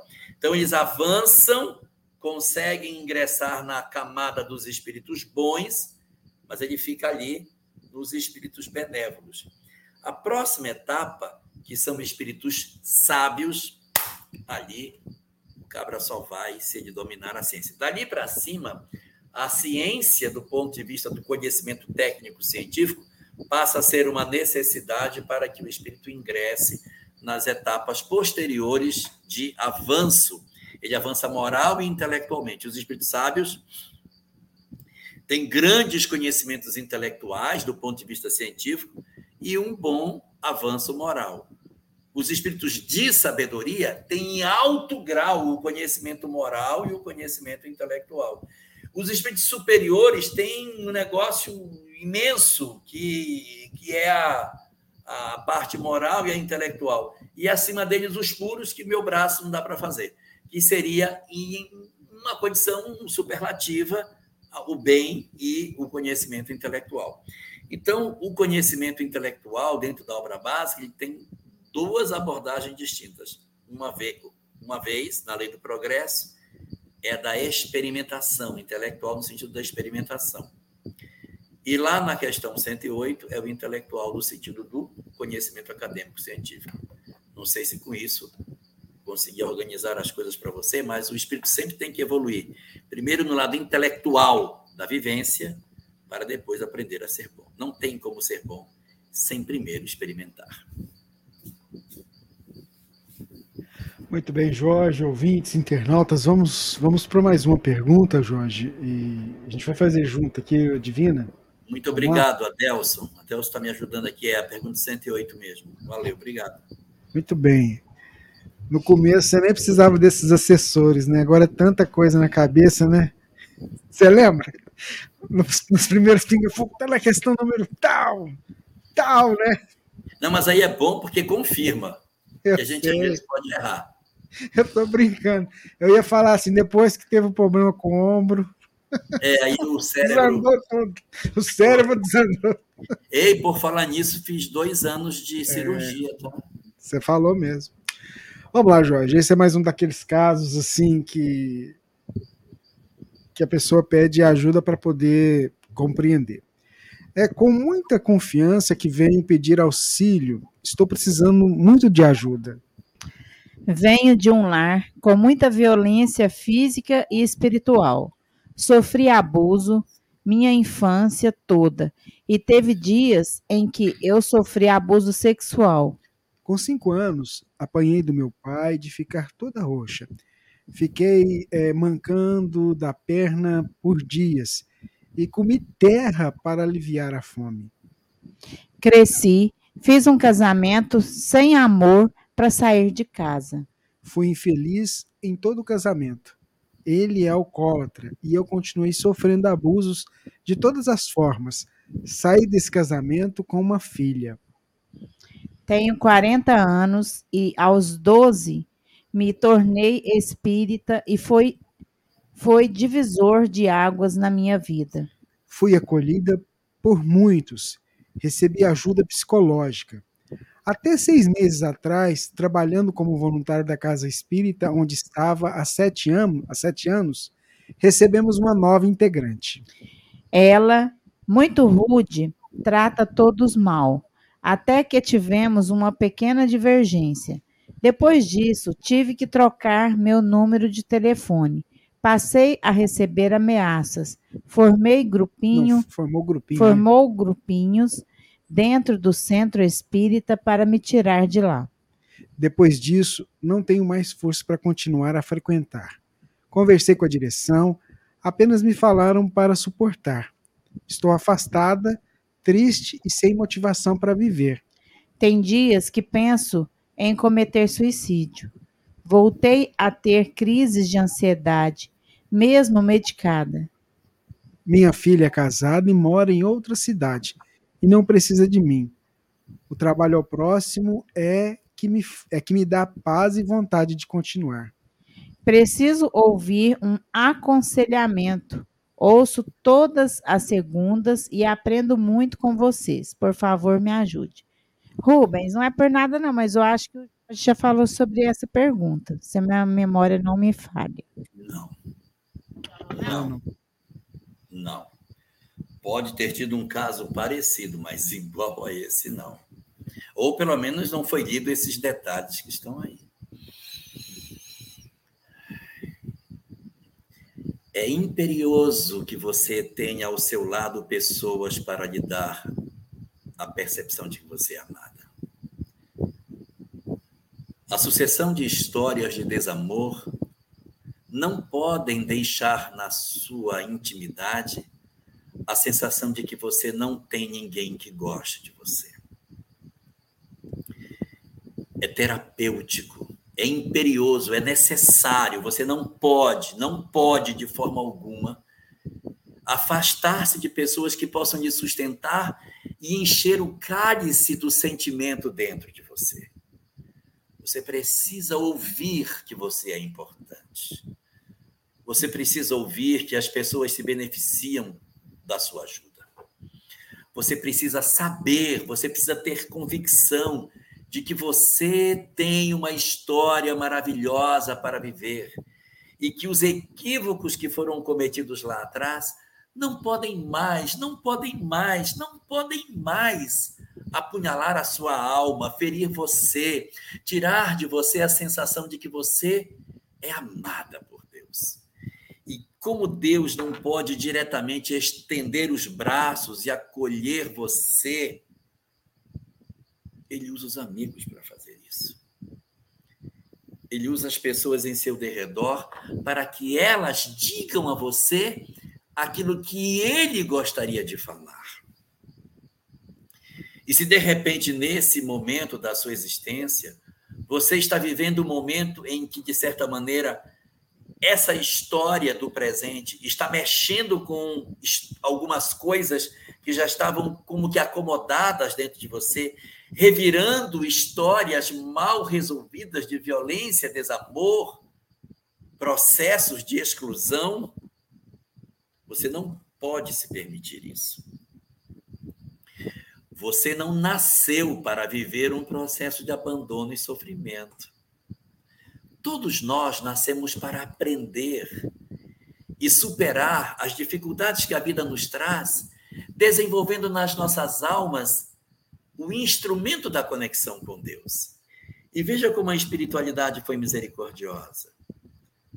Quando você tem 12 anos, que já consegue ter uma lição melhor do entendimento da vida, já consegue ler com aproveitamento, vai entrar na adolescência, em que tantas exigências morais a sociedade vai nos colocar, em que tantos convites equivocados vão surgir, você, numa atitude extraordinária do amor de Deus, recebe a mensagem espírita para impedir que as feridas, os machucamentos que você trazia da infância, empurrasse você numa história infeliz.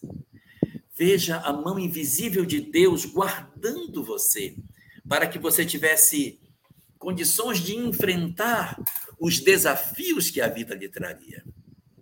Então, se hoje você está vivendo essa experiência, que certamente está evocando essas histórias do passado, você não pode se isolar, você não pode ficar distante, você não pode fazer isso com você. Não pode. Minha sugestão para você: procure a direção da casa, que, pelo que eu percebi, tem uma relação mais próxima com você, e peça ajuda no sentido de que você, por necessidade terapêutica, você precisa que eles indiquem um grupo para você participar. Você precisa de uma outra casa, de um outro lugar. Se você morar em uma cidade que seja maior, uma cidade que seja grande, Mantenha contato com a instituição, com a diretoria e pergunte onde eu posso encontrar uma casa aqui próximo. Porque talvez você precise mudar de instituição, porque é absolutamente necessário que você esteja dentro de um grupo acolhendo você. Isso é um ponto. Se não existir essa segunda casa, se você não conseguir com facilidade esse tipo de, de acesso, então você conversa com a diretoria da casa e pergunta qual é o dia que essa outra pessoa não vem. Para que você não tenha que lidar com o desgaste, com, a, com o encontro. De repente, você pode estar numa outra atividade que não, não tenha a necessidade de encontrar ninguém que precise ferir você. Mas se a sua casa for muito pequena e não existir essa facilidade com que você se encontre é, em outra tarefa sem lidar com ela, e a cidade for pequena, que você não consiga fazer o seu trabalho de atendimento através de uma outra instituição, você pode procurar um grupo virtual de estudo. Se não tem jeito, você é, pode necessariamente é, encontrar um grupo virtual de estudo, de ESD, como a gente tem aqui as lives, lives de estudo, onde a gente debate, a gente conversa como se estivesse presencialmente. E isso pode ajudar você nesse período mais crítico que as coisas estão acontecendo. Talvez essa pessoa que você está falando, ela tem, nem permaneça na casa há muito tempo. As pessoas têm um determinado comportamento assim, elas entram e logo elas não encontram espaço para tudo que querem fazer e daí a um tempo elas se desligam. Então, você, quando eu falo para você procurar pela diretoria, é para você não perder o vínculo com os amigos antigos. Não é para dizer assim, vai embora da casa, conversa com a diretoria, para não perder o vínculo, para que você continue tendo o laço de afeto. Por que, que eu estou dizendo isso? Porque você vai para uma outra, de cá, outra casa, e se você for para lá sem conversar com a diretoria, essa diretoria de cá não conversa com a de lá, para apresentar você, para dizer: olha, a fulana está indo para aí. Acolhe ela, ela é muito boa de tal coisa. Alguém que apresente você. Que você não chegue lá e fique sentada num banco sem poder fazer as atividades que você gosta. Alguém que faça o papel de apresentação. E para você não perder o laço, porque para onde você vai, de repente, não tem amizade lá, não se encaixa no trabalho. Mas a diretoria de lá tem laço de amizade, então a gente continua tendo os laços de afeto, porque amigo, amigo, a gente não deixa para trás. Então a gente pode até mudar de instituição mediante o apontamento deles em qual seria a instituição que eles poderiam ajudar a gente a se encaixar, e você continua mantendo que talvez essa moça nem fique tanto tempo. De repente ela abandona a instituição, de repente ela deixa a instituição para trás, e se ela deixar, ah, aí você retorna. Agora, se a carta for pequena, entra num grupo virtual, entra numa atividade de estudo virtual. E se, se você precisar de uma dica de estudo virtual, deixa seu contato aí com a Web Rádio Fraternidade, que a gente vai localizar um grupo legal para você estudar e que você possa ter a chance de encontrar um grupo bastante acolhedor que vai fazer o papel que você tanto precisa de se sentir amada, integrada e com todo o afeto que você merece receber.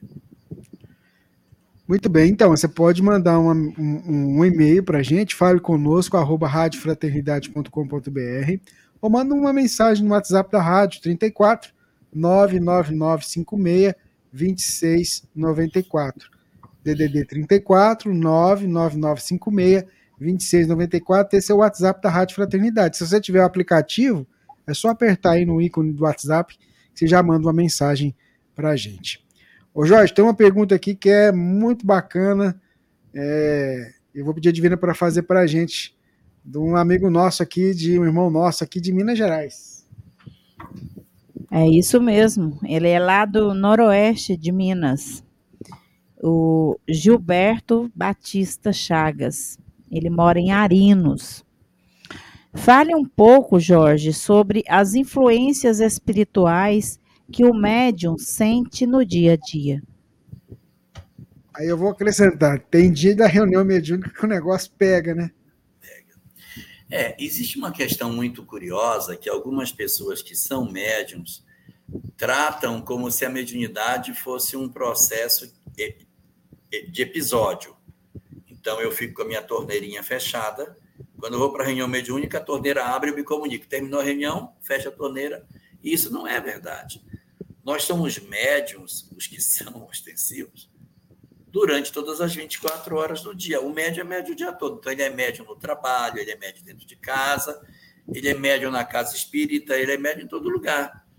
Então, ninguém pode imaginar que somente na hora que a reunião vai começar que eu me torno apto a recepcionar as ideias das entidades desencarnadas. Negativo.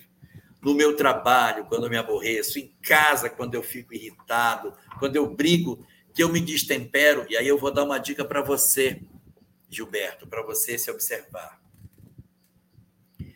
Quando você se perceber brigando e, e ao mesmo tempo raciocinando sobre o que você está fazendo, dizer assim, meu Deus, eu acho que eu estou doido. Você está brigando e você está ao mesmo tempo pensando, Gente, por que, que eu estou falando isso? Eu, deveria, eu deveria estar calando a boca, por que, que eu estou falando isso? E existe como que uma outra personalidade brigando e tal, e você dizendo, meu Deus, eu estou passando do limite. Mas eu parece que não consigo controlar minha boca, não consigo controlar o que eu falo, não consigo controlar o que eu estou fazendo. É como se a minha mente vigiasse o que eu estou realizando e discordasse do que eu estou fazendo. É uma como se duas mentes estivessem operando dentro de mim. Essa é uma característica muito própria dos fenômenos mediúnicos que acontecem é, e que a gente às vezes não se dá conta.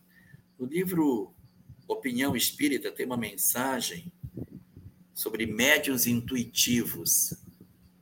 Não vou lembrar agora o capítulo, mas é uma mensagem que, te, que oferece dez é, situações que comprovam para nós que a nossa mediunidade é verdadeira. Ah, mas eu sou médium intuitivo, eu nem sou médium, eu sou médium consciente e, e, será que sou eu mesmo? Será que não é? Será que é espírito? Então ele oferece ali 10 situações para você dizer, ah, realmente isso acontece comigo. Então, lendo aquilo ali, você vai ver que nas nossas vidas, esse processo de, de enxergar a mediunidade consciente é, em todo o tempo, em todo o tempo da nossa existência, é importante para que a gente saiba das influências que o médium sofre ao longo do dia. Então, no dia da reunião fica pior, mas independente do dia da reunião, a gente sofre muita perturbação espiritual é, por conta do fato que a torneira fica aberta o tempo todo. Resultado: a gente precisa ter uma atenção durante todas as 24 horas do dia, porque em todas essas horas nós estamos é, é, é, vinculados ou com possibilidade de nos vincularmos. É, acho que é capítulo 17 do Opinião Espírita. Se não for, deve ser mais ou menos assim. Capítulo 17. Então, é, nos dias todos, essa preocupação a gente tem que ter. Agora, no dia da reunião mediúnica, no dia da reunião mediúnica é ainda mais grave, porque antes da comunicação acontecer, os espíritos se aproximam às entidades que certamente se comunicarão, e a gente diz assim, nossa, hoje eu estou irritado, nossa. Aí a gente diz assim, hoje eu preciso ir no centro porque eu estou perturbado. Na verdade, já é uma pré-conexão que é feita com os médiums para um, um, acopla, um acoplamento mais adequado e uma comunicação muito mais é, intensa dessa, dessa entidade durante a reunião mediúnica. Então, no dia da reunião, as presenças e a pressão espiritual aumenta. E a gente deve, então, saber, e quem é casado, entender que os médiums, que são nossos cônjuges, às vezes eles ficam um pouquinho mais estranhos no dia da reunião mediúnica, porque eles já estão sendo envolvidos pelos companheiros que irão dar passividade durante dar comunicação durante a, a reunião mediúnica. Assim, portanto, a preocupação tem que ser o dia todo atentando para as nossas condutas e, no dia da reunião, com maior atenção possível, porque os fios invisíveis já estão nos ligando com aqueles que se comunicar. Muito bem. Tem um recadinho aí, Divina? Tem um recadinho, sim. Olha é, aí. A 1758. É isso mesmo. É do Elton Lima, Rubens. Lei. É. Você, você saiu do rumo aí? Saí do rumo. Ó, boa noite a todos. Mesmo no leito, após uma cirurgia, não posso perder o aprendizado lá no oh. Rio de Janeiro. Bacana, oh. né? Que bacana, cara. Que legal. Boa recuperação aí, Elton. Um abraço nosso para você. Ô, Jorge, a Graça tá acompanhando a gente, a Graça Rodrigues, ela tá lá, tá aí perto, perto assim, né? É mais perto de você do que eu aqui, né? Tá em Belém. A oh, linda Belém. Deus. Olha aí, terra da Sâmia. É, isso mesmo. Gostaria que o Jorge falasse sobre possessões epidêmicas citadas no livro Gênesis, capítulo 14, item 49 é do 14, agora se é o 49, eu não sei, mas é do 14. É, essa é uma questão bastante interessante, porque nas classificações anteriores, Kardec sempre é, trabalhou em cima de três pontos: obsessão simples, fascinação, subjugação. E na Gênese, ele traz essa discussão sobre a existência de um fenômeno ao qual ele rotulou chamar de possessão foi uma, nomenclatura que o movimento espírita não, não acolheu. Você não encontra no movimento espírita é, discussões sobre mediunidade que tragam essa conceituação de Kardec. O pessoal acabou ficando com aquela anterior, que é obsessão simples, fascinação e subjugação, sem enveredar pela possessão. As possessões apresentadas por Allan Kardec nesse texto elas são apresentadas assim. Ele diz: não é que o espírito tomou o lugar do outro e o, e o que é o, o possuído não existe mais. Como se fosse assim: aqui tem um corpo, aí o, o, o espírito que está aqui vai embora e o espírito perturbador assume o corpo e age diretamente no corpo da pessoa. Não, não, não, não, não. Não foi, esse aqui não foi embora, mas ele está como que anulado Aí você vai dizer, Ué, mas isso aí não é a subjugação? De certa maneira é. Mas ele quis dar uma ênfase para chamar de subjugação aquela na qual a personalidade do obsessor ela se implanta, se enraiza e ela não se retira. Eu lembro bem de um caso que tem na obra Recordações da Mediunidade, a história de um rapaz que ele era padre. Numa existência anterior, ele foi senhor de uma mina, e nessa existência ele teria é, percebido um roubo, um furto no ouro que tinha sido, que tinha sido é, retirado da mina, e ele culpa um escravo. E o escravo diz que ele não é culpado, que ele é inocente, então ele manda cortar as mãos do escravo como punição, e evidentemente o rapaz desencarna. E aí essa entidade, que era o escravo, passa a perturbá-lo. E ele tira o padre completamente do ar. O padre não é mais ninguém, o padre fica louco. Ele fica procurando por ouro o tempo todo. Quer dizer, a entidade conectou-se nele e assumiu a personalidade que queria que ele tivesse, acionando o passado dele. E ele não tem lampejos de lucidez quando ele cai na, na condição da subjugação, avança para um propósito tal que o, o, a própria Ivone Pereira diz que lá no, na casa espírita que ela recebeu o caso, disse: olha, a gente pode até tratar, mas não tem cura. Ele vai até o final da existência desse jeito. E ele não reconhecia ninguém, nem a própria mãe, tinha surtos de, de desespero por ouro, a pessoa jogava umas pedrinhas dentro do quarto dele, ele juntava pedras comuns, juntava, ah, meu ouro, meu ouro, aí ele escondia aquilo. Então, ele ficou, digamos assim, possuído, no sentido de que ele não assumiu mais a personalidade como uma pessoa que é subjugada diz, ah, eu, minha vida é tenho condição, eu sou um pobre coitado e tal, mas ainda sabe seu nome, ainda, ainda tem algumas percepções das coisas. No caso, conceituado por Kardec como possessão, completamente fora do ar. Mas o movimento espírita não abraçou essa questão. Ele acabou é, ficando com a conceituação anterior, que é aquela apenas dos três graus da obsessão: simples, fascinação, subjugação. Ora, ora, ora. Mas lá nesse capítulo da possessão, finalzinho do capítulo, não sei qual é o item, deve ser esse que você citou, ele fala que essas possessões e essas obsessões, elas tanto podem ser individuais como elas podem ser coletivas. Sim, existem processos obsessivos coletivos em que uma fascinação toma um grupo inteiro. Já tivemos histórias desse tipo de determinados líderes religiosos que levaram seus fiéis ao suicídio. Então, eles criam um processo de lavagem cerebral, um fascínio sobre essas pessoas. As entidades perturbadoras envolvem esses grupos e eles ficam como que tomados por essas ideias e acabam cometendo uma série de desatinos. Isso pode ser tanto individualmente como pode ser coletivamente, quando você tem determinadas coletividades que vão à guerra, que estabelecem processos de extermínio, depois as pessoas dizem, nossa, nem sei como foi que a gente foi nessa direção. Aqui é comportamento de grupo, as pessoas assumem aquilo como verdade, e as nações então cometem determinadas atrocidades em função dos equívocos que são praticados pela ideia de grupo que ela tem.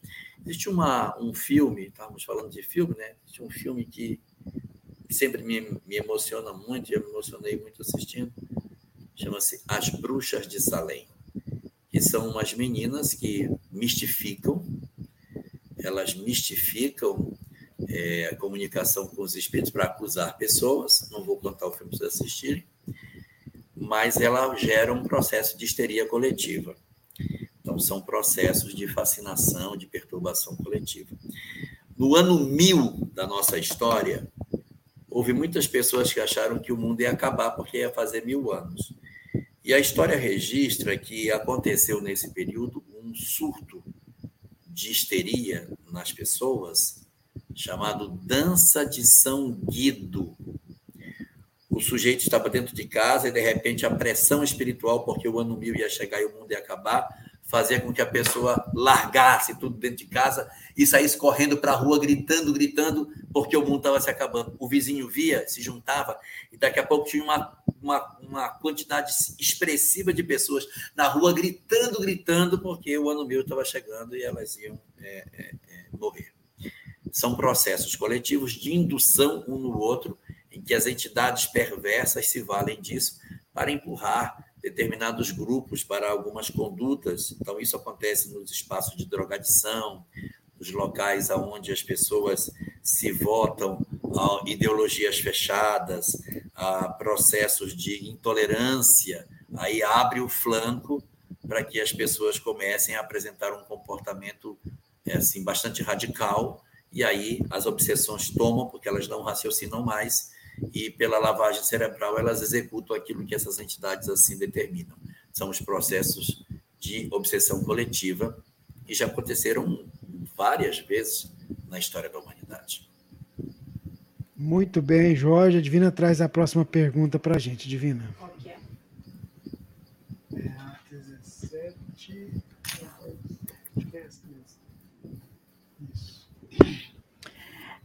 A próxima pergunta é do Olavo Gomes Moreira. Durante os fenômenos de materialização, há doação de fluido vital pelo médium. Será que por isso há uma relação com desencarne precoce ou acidental, que é aparentemente comum para esses médiums? Para a primeira pergunta, a resposta é sim, para a segunda, a resposta é não. Sim, existe uma doação de fluido vital durante o fenômeno de materialização. Os fenômenos de materialização eles exigem uma carga, é, uma carga de vitalidade muito grande. Quando eles terminam, os médios estão exaustos. Existe uma, eles excretam o ectoplasma, que na verdade nada mais é do que trifosfato de adenosina. Então essa substância, ela retira as energias que o médium tem e vai entrando em processo de torpor. E essa substância, ela é retirada do corpo do médium. Então, o médium ele vai como que se isso está Alexander Aksakov estudava esse fenômeno e também encontramos isso na obra final Quem Somos, na segunda parte da obra, o fato de que o médium, quando promove um processo de materialização, ele do lado de cá está desmaterializando. É lógico, o médium tem sei lá, 70, 80 quilos, e ele desmaterializa, ele não vai ficar com 80 quilos aqui. Parte daquela substância que é excretada que forma o espírito é uma parte do corpo dele que também perde materialidade. Então, ele exala uma quantidade imensa de energia. E exatamente porque essa substância sai do corpo dele, para que ela não se contamine com as bactérias, os vírus, fungos que possam ter no ar, quando vai acontecer fenômenos de materialização, antes você sente um cheiro de ozônio. É um cheiro ruim. Quem quiser saber o que é o cheiro do ozônio, ligue um motor, motor elétrico, motor do liquidificador e dá uma cheirada no motor. Aquele é o cheiro do ozônio, porque nas sapatas das, dos motores elétricos é formada essa substância, O3, ozônio. Então é aquele cheiro ali, aquele cheiro ruim, ele cheira é o cheiro do ozônio. E quando você está numa reunião que vai acontecer materialização, cheiro de ozônio vai começar. Eles jogam o ozônio no ar para desinfectar, aí o médium começa a excretar a substância, o ectoplasma, que vai modelar o, o espírito, que vai se materializar. Depois aquela substância retorna para o médium, por isso que ela tem que estar tá desinfectada é uma doação de fluido muito grande. Então, nossa, esses médiums, quando terminam, o cara está exausto. Não se procura trabalhar reuniões de materialização com frequência para que o médium possa se repor. A médium Florence Cook, que materializava a Kate King, quando as materializações eram mais robustas, mais intensas, ela desmaiava, ficava desacordada.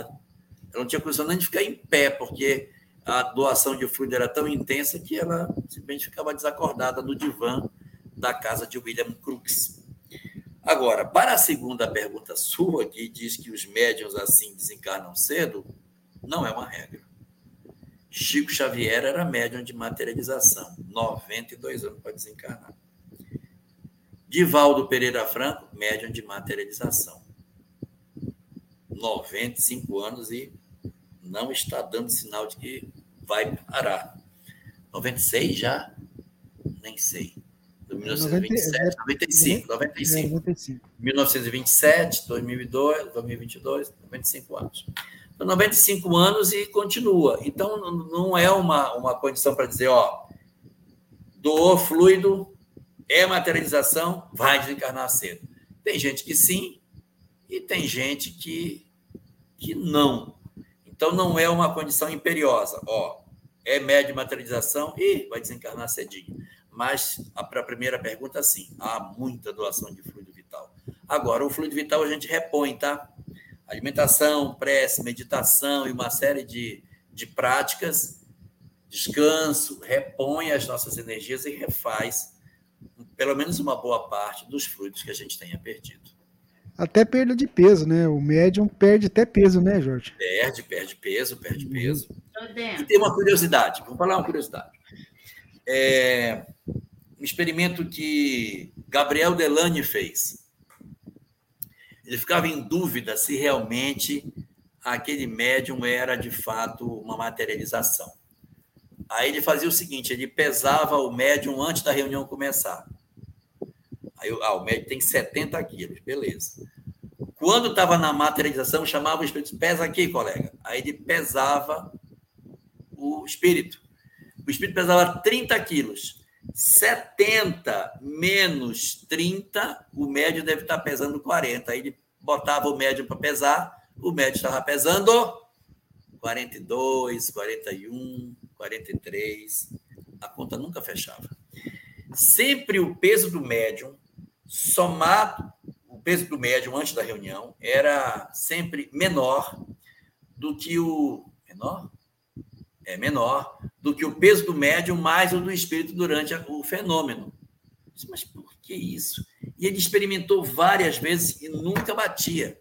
Nunca o peso do médium durante a reunião mais o peso do espírito era superior ao peso dele antes de começar. Até que um dia ele teve uma ideia. Qual foi a ideia? Ele pesou todo mundo antes da reunião começar. E quando o espírito materializou, ele pesou todo mundo. Quando ele pesou, a conta fechou. Sabe por quê? porque um dava 100 gramas, um dava 200, um dava 50 gramas, outro dava meio quilo. E aí o espírito se juntava, juntava aquela quantidade de fluidos e formava o corpo com o, o, a sutileza do ectoplasma que os outros doavam, que ninguém percebia que era pouco. E a grande massa vindo do médium. Aí quando somou todo mundo, aí bateu a conta, aí deu certo. Ou seja, na natureza nada se cria, nada se perde, tudo se transforma. A massa dos reagentes é igual à massa dos, dos, dos resultantes, né? Não pode ter alteração de massa na equação. Muito bem, Jorge. Olha só, vamos caminhando para o final do programa. Queria aproveitar, enquanto você prepara para fazer a prece para a gente, o programa de hoje foi muito legal, porque a gente teve uma, um componente diferenciado, é, e a ideia era essa mesmo, é motivar a gente a, ajudar esse trabalho de divulgação espírita. Mas a gente tem dois eventos que a Rádio Fraternidade vai estar transmitindo, vai estar ajudando. O primeiro, sexta-feira, a gente tem a nossa irmã Eulália Bueno com os nossos amigos do Rio de Janeiro. Temos o Cristo Consolador, a partir de 19h50, aqui na, no nosso canal no YouTube da Rádio Fraternidade, ou aí nos canais dos parceiros.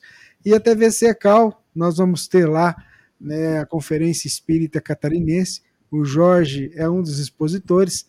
É, nesse final de semana, sexta, sábado e domingo.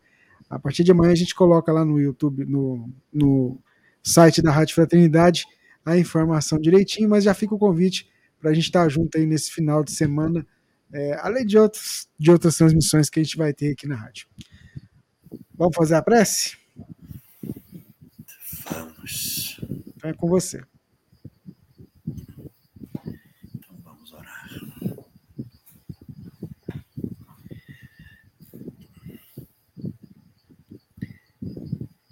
Senhor, neste dia que tu nos concedes,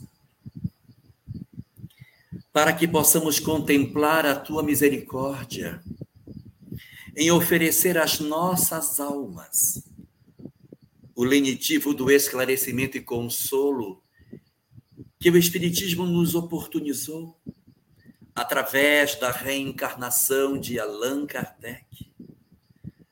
Nós queremos te dizer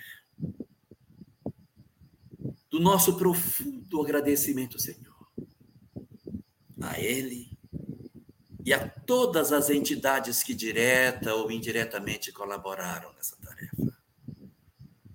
Os médiums, os espíritos comunicantes, as almas que de alguma forma ofereceram seu contributo para que essa mensagem chegasse até nós. Leva, Senhor, o nosso pleito de gratidão a toda essa pleiade de companheiros que oportunizaram a nós o dom de nos aproximarmos da mensagem consoladora do Espiritismo, que comparece nas nossas existências como bálsamo para as nossas feridas que ardem, como instrumento para enxugar as nossas lágrimas, como agasalho para as nossas almas cansadas que precisam de repouso. É esta doutrina extraordinária que concede aos nossos corações o dom de olharmos as nossas próprias existências com a transcendência que a vida nos pede que observamos. Esta mensagem extraordinária que oferece a nós durante todas as diversas experiências que a vida nos pede o dom de nos colocarmos acima das contingências da matéria e dizermos de nós para nós mesmos: Somos almas imortais. Todas as contingências da terra passarão. Todas as nossas lágrimas e as nossas dores farão parte da existência terrena.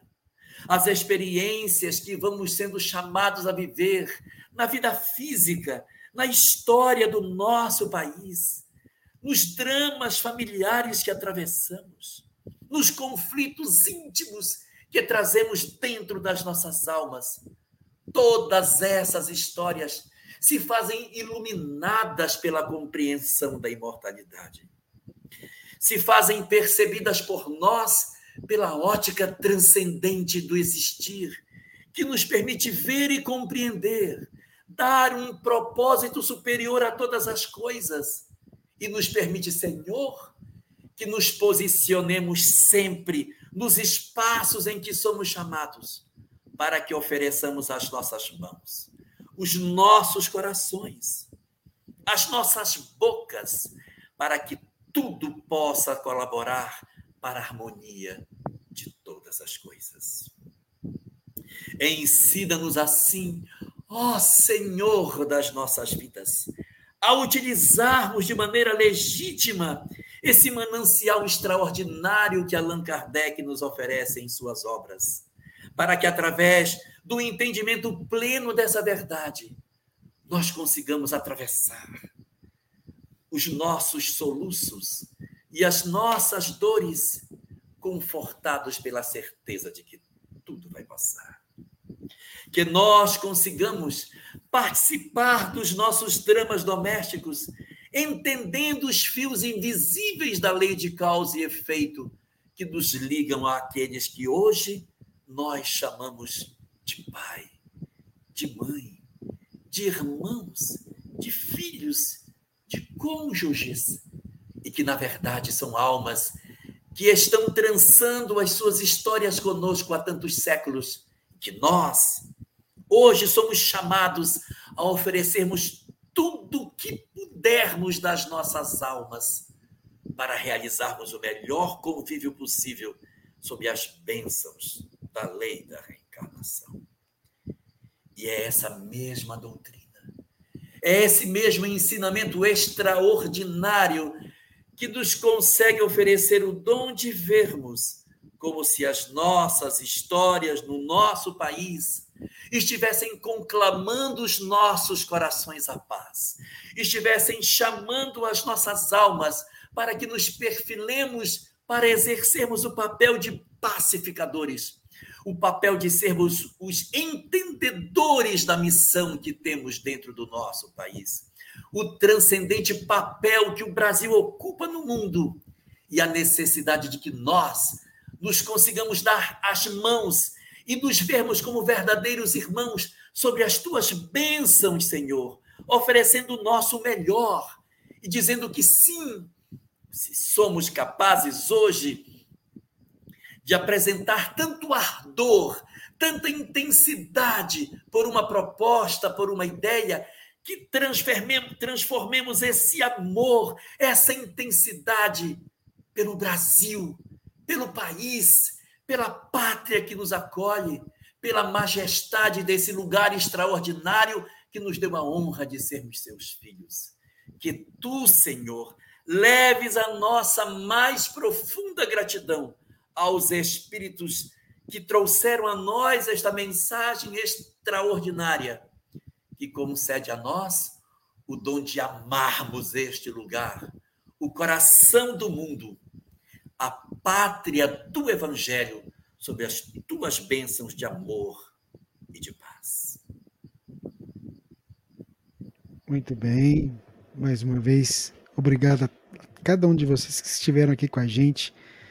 Eu queria é, dizer para a Sheila, ela escreveu aqui assim, ó, gosto tanto, tanto de vocês, de verdade mesmo. Nós também, viu, Sheila? Nosso carinho para você, viu? Né, Divina? Ô, Sheila, obrigada, viu? Obrigada também a todos, todos os recadinhos todos, que, todos, que aparecem aí no chat, né? Todos. Obrigado por vocês acompanharem o Pinga Fogo. É muito bom, a gente fica muito feliz. Seu boa noite, Jasmine. Meu boa noite a todos vocês, né? Ao Jorge, ao Rubens, que vai estar aqui comigo, mas estou desejando boa noite também para ele. que Jesus possa iluminar a todos vocês. Jorge. Uma boa noite para vocês aí e uma boa noite para os nossos diversos companheiros do Brasil e do mundo que estão ligados conosco e aqueles que vão assistir mais tarde. Que todos nós sejamos abençoados e que mantenhamos a nossa serenidade para que o Brasil possa obter de nós todo o melhor que a gente possa oferecer por essa mensagem que a gente teve a chance já de conhecer. É, fé inabalável só é aquela que pode encarar a razão face a face em todas as épocas da humanidade, disse Allan Kardec. Né? Então vamos lá, fiquem todos com Deus. Se Ele permitir, semana que vem a gente está aqui para fazer a edição número 128 do Pinga Fogo. E todos em paz, gratidão, ótima semana e sigamos sempre o nosso modelo e o nosso guia, que é Jesus. Tá bom? Muita paz para todo mundo. E se der, vamos participar do céu, hein? 2014. É 2014, é não, 2023. 14 anos da Rádio Fraternidade. Oh, foi bom você ter falado. Porque hoje eu recebi uma pessoa pessoalmente falando que as inscrições do céu já tinham acabado. É. Aí eu expliquei, né? Que... A gente já tinha acabado um norte, a gente abriu outro. Né? Isso. Né? E que estava tudo certo. Então você que está aí nos ouvindo, venha para participar do céu junto conosco. Vai Isso ser muito mesmo. bom. Você quer conhecer o Alahá? Vem cá. Ele vai estar tá aqui. Não por isso. Brincadeira, gente. Fica com Deus, muita paz, gratidão imensa. E vamos que vamos. Tá certo? Tchau. Esteja sempre em contato com o bem. No site e no aplicativo da Web Rádio Fraternidade, você encontra orações diárias, palestras e estudos que te sintonizarão com os ensinos do Cristo. Para acessá-los, basta entrar no site www.radiofraternidade.com.br ou baixar o aplicativo da Rádio Fraternidade. Neles, você pode ouvir a rádio em tempo real ou acessar o nosso acervo, Web Rádio Fraternidade, a emissora do bem na internet.